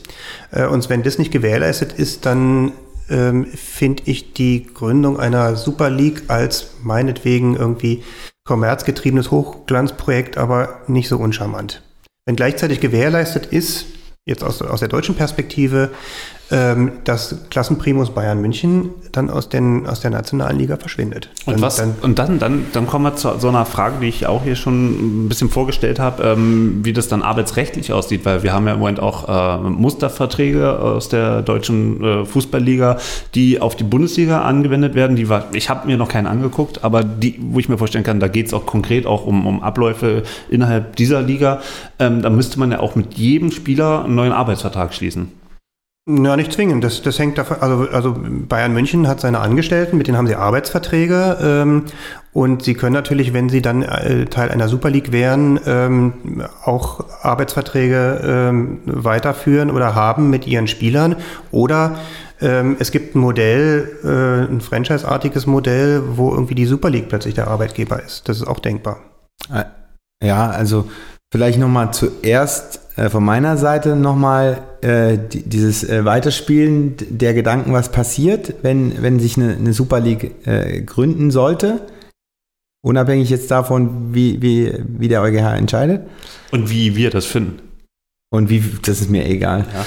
Ähm, ähm, weil für, für mich ähm, steht doch, für mich steht nach wie vor fest, wenn ähm, wenn sich einzelne Clubs zu einer Super League zusammenschließen, dann ähm, hat aus meiner Sicht der nationale Verband die Möglichkeit, äh, diesen Club aus dem nationalen Verband auszuschließen, weil er sozusagen die, die, die Bande ge ge gebrochen hat mit dem Einplatzprinzip. Ja?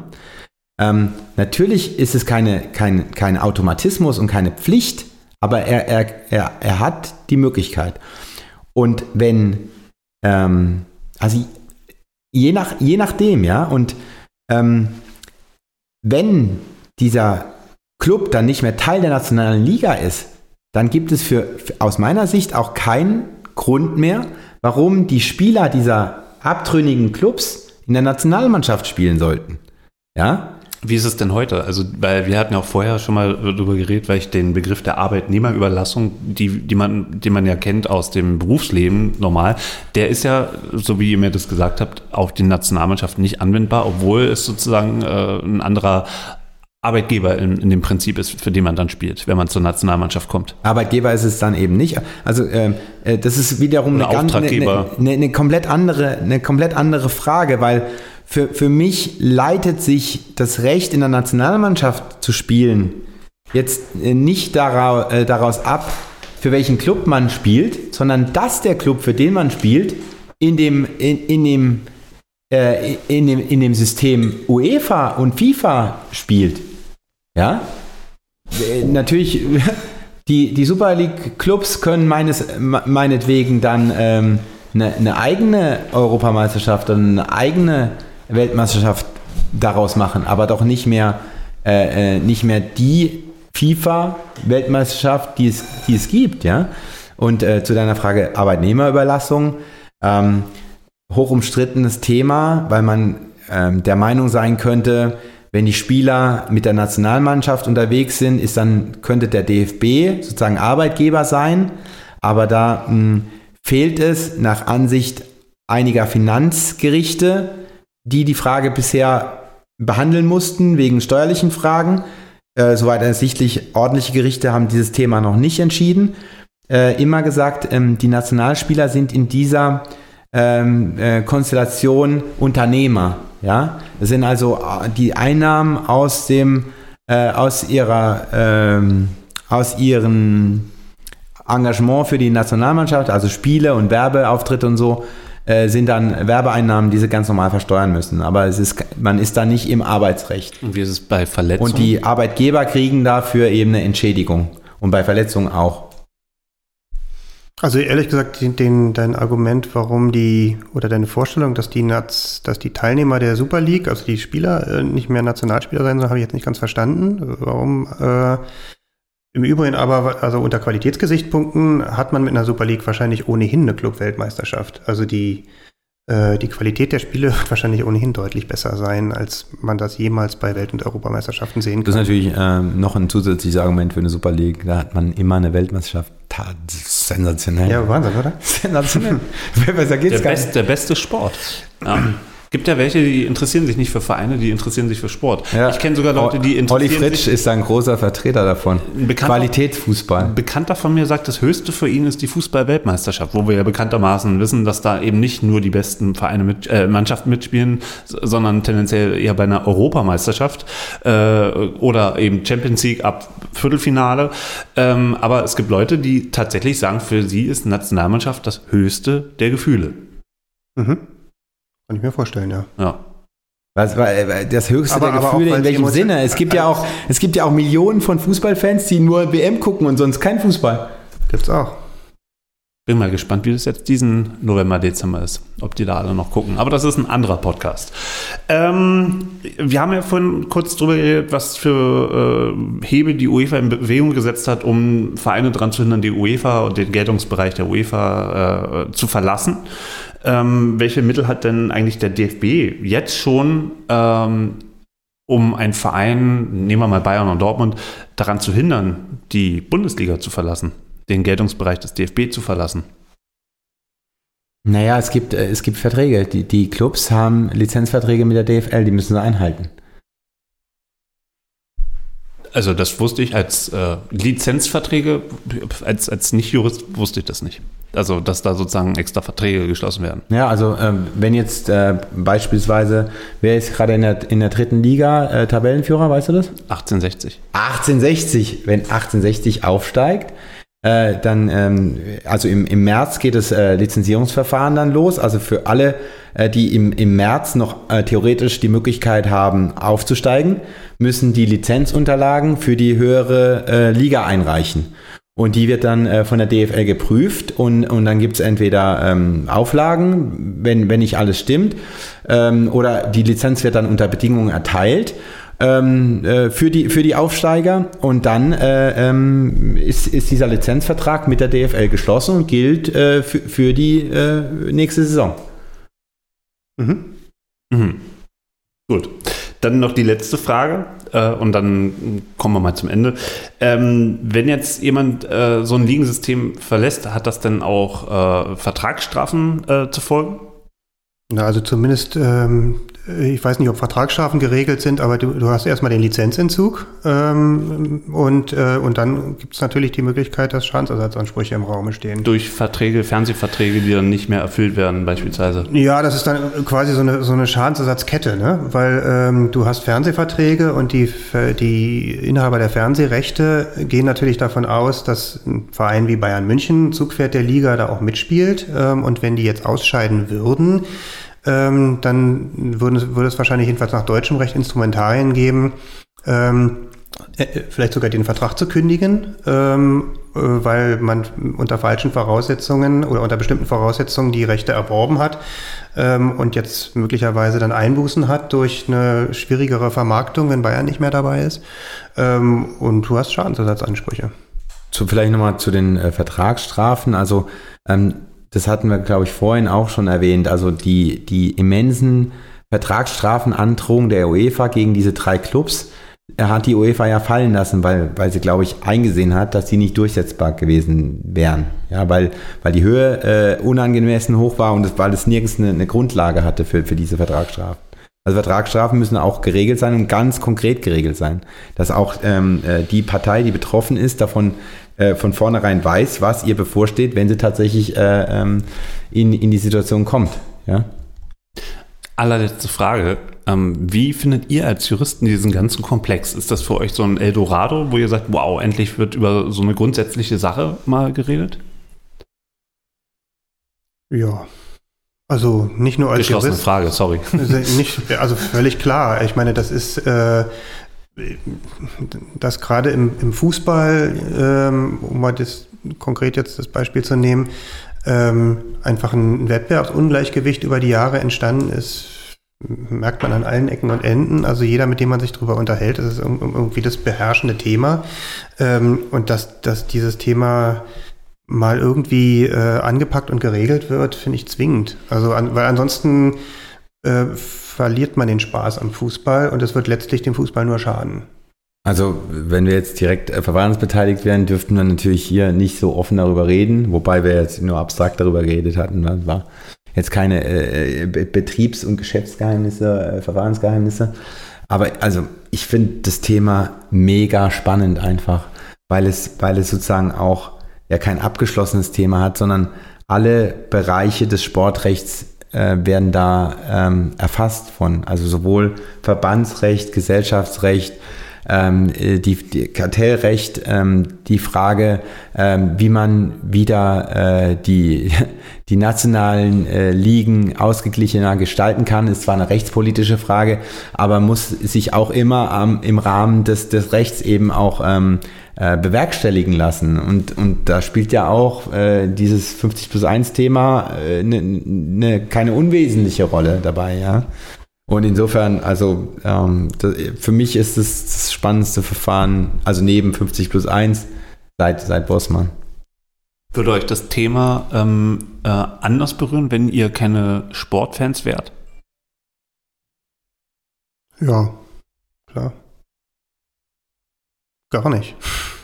Wenn wir keine Sportfans Ja, wären. also würdet ihr auch über gewisse Sachen anders urteilen? Ähm, über diesen ganzen Komplex, wenn, ja, ihr, wenn ihr jetzt keine das, Sportfans wärt? Also im Prinzip ist, ist das auch eine, eine, eine wirklich ähm, ähm, herausragende Frage, Martin, weil ich glaube, man kann über das Thema nur diskutieren, wenn man Sportfan ist. Weil ansonsten ist man gar nicht ähm, wenn man das Sportsystem als solches nicht kennt, dann sollte man über dieses Thema nicht reden. Weil man, weil, weil man dann keine Ahnung hat, über was man redet. Also das ist, also, na, das ist generell, das ist eine, generell eine Frage bei uns Juristen, ähm, die, also, also idealerweise äh, hat man ja seinen juristischen Werdegang auch im, so ein bisschen mit Blick darauf, was einen wirklich im Leben interessiert, ähm, weil, weil Jura so vielschichtig ist. Also wenn du ähm, wenn du kein Interesse am Datenschutzrecht hast, äh, weil dir das alles irgendwie zu äh, zu politisch ist ähm, und, und zu aufgeladen, dann, dann wirst du auch nicht in diesen Bereich reingehen und wirst da auch nicht glücklich werden. Und äh, wenn du dich nicht für Sport interessierst, ähm, dann hast du im Sportrecht auch nichts verloren. Also dann können die juristischen Fragen noch so interessant sein. Ja, und aber das ist ein, eigentlich auch ein, ein, guter Punkt, weil es wirklich ähm, Kartellrechtler gibt, die von Sport keine Ahnung haben und denken, sie könnten es allein mit dem vorhandenen ähm, wirtschaftlichen Background lösen. Ja, aber Vorsicht, Fälle. Vorsicht, Holger. Ich finde, also so ein bisschen Distanz tut uns Juristen auch gut. Selbstverständlich. Und, keine, äh, keine Frage. Man merkt ja, wie emotional du es siehst.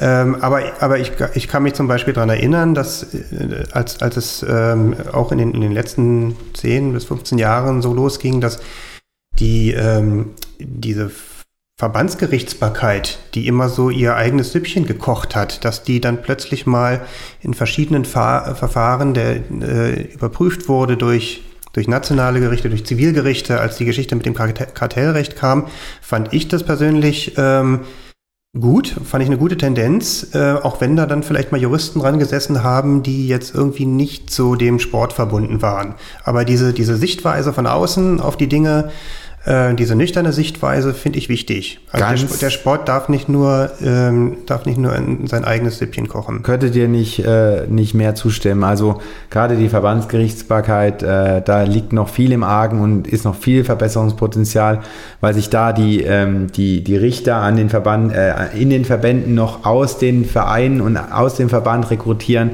was natürlich ähm, äh, keine Unabhängigkeit gewährleistet von vornherein. Deswegen sind ja Verbandsgerichte auch keine Schiedsgerichte, um das nochmal äh, zu erwähnen. Und, und, und ganz wichtig auch, dass in den Genehmigungsvoraussetzungen, die die UEFA jetzt veröffentlicht hat, dass da ja auch ähm, der Kass als unabhängiges Schiedsgericht erwähnt wird, was natürlich also ähm, eine private Liga, die sich gründen soll, soll automatisch sich dem äh, äh, Rechtssystem des CAS unterwerfen. Der CAS ist normal für Nichtjuristen. Der, der Internationale Sportgerichtshof in Lausanne, mhm. der eben ähm, ähm, der ist, also ein, ein echtes Schiedsgericht muss immer unabhängig sein und es ist immer noch nicht ähm, ein für alle Mal geklärt, ob der KAS überhaupt ein unabhängiges Schiedsgericht ist. Also ich glaube, äh, das Schweizer, hm, wie heißt da das höchste Gericht in der Schweiz?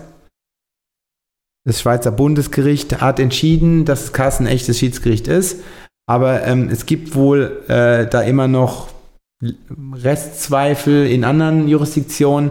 Äh, und wenn jetzt die privat, eine private Liga, die sich gründet, mhm automatisch unterschreiben soll, ja, ich unterwerfe mich der Rechtsprechung des KAS und der Schiedsgerichtbarkeit des KAS, mhm. ist es dann automatisch auch sozusagen, man, man, man, man willigt in dieses UEFA-System komplett ein. Und da gibt es noch in diesen Genehmigungsvoraussetzungen mehrere ähm, äh, Vorschriften, die auch klar äh, diese Dominanz der UEFA zeigen und keine private Liga, die sich gründet, ihr könntet das eigentlich jemals unterschreiben. Ähm, da habe ich noch mal eine Frage. Wo sitzt die UEFA eigentlich? In Genf. Wie kann Nyon? Achso, nee, nee, schön. Nyon. Nyon mhm. liegt in der Schweiz, wenn ich richtig ja. äh, geografisch unterwegs bin. Ähm, wie kann eigentlich, äh, also wie, wie, inwiefern ist das relevant, dass in einem Nicht-EU-Land die UEFA sitzt und äh, der EuGH über Im, den ganzen Apparat? Im Kartellrecht gilt das Auswirkungsprinzip. Das heißt, da, wo sich die Maßnahme auswirkt, äh, ist europäisches Kartellrecht anwendbar. Okay, und äh, geht dann auch äh, auf Schweizer Grund und Boden. Also für Schweizer Vereine Na, beispielsweise. Um, umgekehrt, also die Norm wirkt sich auf do, deutschem Grund und Boden aus. Genau, aber es gibt auch äh, Schweizer Grund und Boden, die, die in der Champions League oder so Europa League spielen. Na, das ist dann egal. Also äh, es muss nur sozusagen grenzüberschreitend zwei äh, EU-Länder äh, müssen von dieser Maßnahme betroffen sein. Und das reicht, um äh, europäisches Kartellrecht zur Anwendung zu bringen. Okay. Gut erklärt. Ja. Ich habe noch eine ganz, ganz gemeine Frage, ganz zum Schluss. Wie sehr habt ihr heute die andere Hälfte von Liebling Bossmann vermisst? Wie gemein. Ja. Ja, also das ist äh, eine Frage, auf die ich überhaupt nicht vorbereitet bin. Aber ähm, es ist äh, zu viert immer, immer schön. Vier gewinnt. Und wir, wir, wir drei waren heute sch- kein schönes Quartett. Na, äh, äh, natürlich, ähm, weil es war komplett anders, anders. Ja. Ist doch, ein, ist doch ein anderes Format einfach. Und wir sind demnächst sitzen wir dann auch wieder zu vier zusammen und ähm, haben andere Themen. Ich bin gespannt, äh, wie die anderen beiden äh, die Folge kommentieren werden. Ich auch. Gut, dann habt ihr es jetzt überstanden. Habt ihr noch irgendwas zu sagen von euch aus, euer Schlussplädoyer? Nö, aber ich würde mich freuen, wenn wir zu gegebener Zeit dann wieder zusammensitzen und mal rückblicken auf das, was wir, was wir heute so alles verzapft haben. Ähm, und was dann, also nehmen wir uns doch einfach den, den Termin der Entscheidung. Und wenn die Entscheidungsgründe vorliegen, dann setzen wir uns nochmal zusammen. Was ist denn das für ein Wochentag? Wenn es Montag ist, können wir uns ja hier wieder in den Raum setzen am Nein, also Nachmittag. Es muss ja nicht Nee, direkt der, Tag der direkt. Termin sein, das Nee, machen wir nee. dann ein bisschen später. Ach so, ich dachte, wir machen so live mit Nee, Livestream. Nee, nee. Nee, das kann man sowieso nicht Mach mal- mach mal- wann, wann die PM rausgeht. Holger, Holger, können wir doch einen Vlog machen, ne? Ja. Ja, am, am besten noch äh, äh, direkt äh, mit meinem Ich, ich kenne ich kenn ein paar Influencer. Lieblings- Ich kenne ein paar Influ- Influencer, die können das auch so Influencer, ja. begleiten mit Kameras und so. Ach, jetzt kommen die ganzen Insider hier.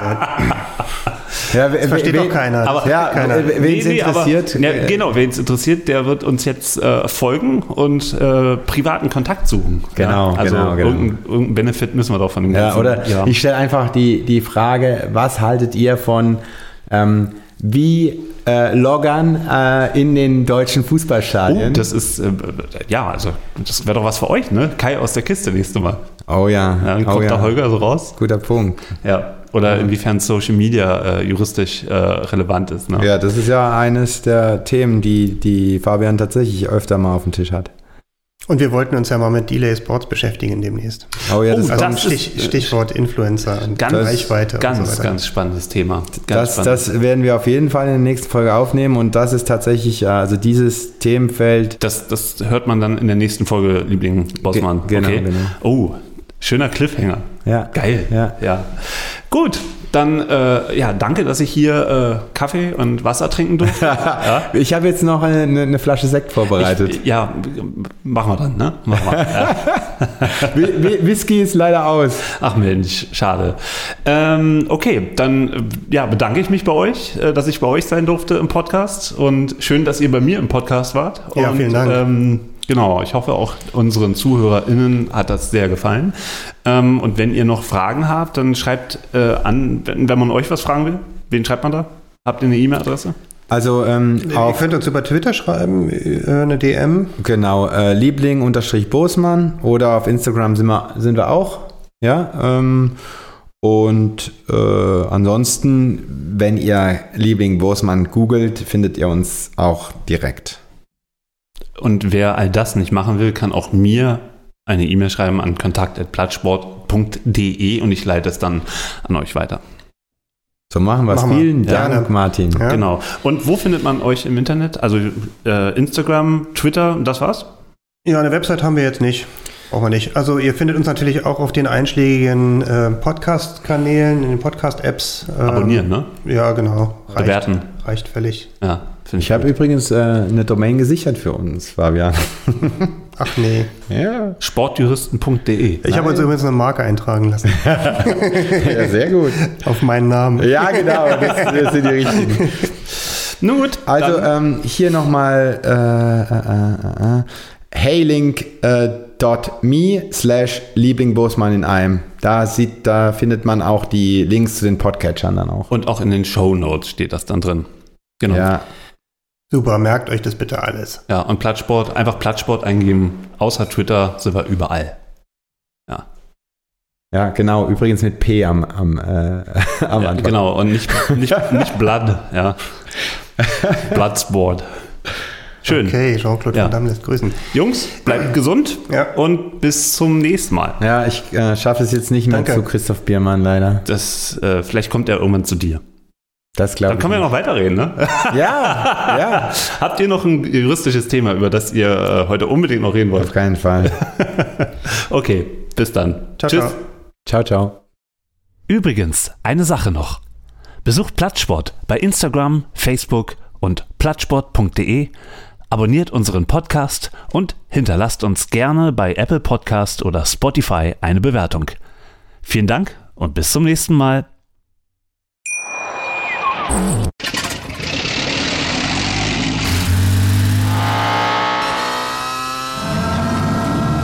Von 0 auf 100. Aral feiert 100 Jahre mit über 100.000 Gewinnen. Zum Beispiel ein Jahr frei tanken. Jetzt ein Dankeschön, rubbellos zu jedem Einkauf. Alle Infos auf aral.de. Aral, alles super.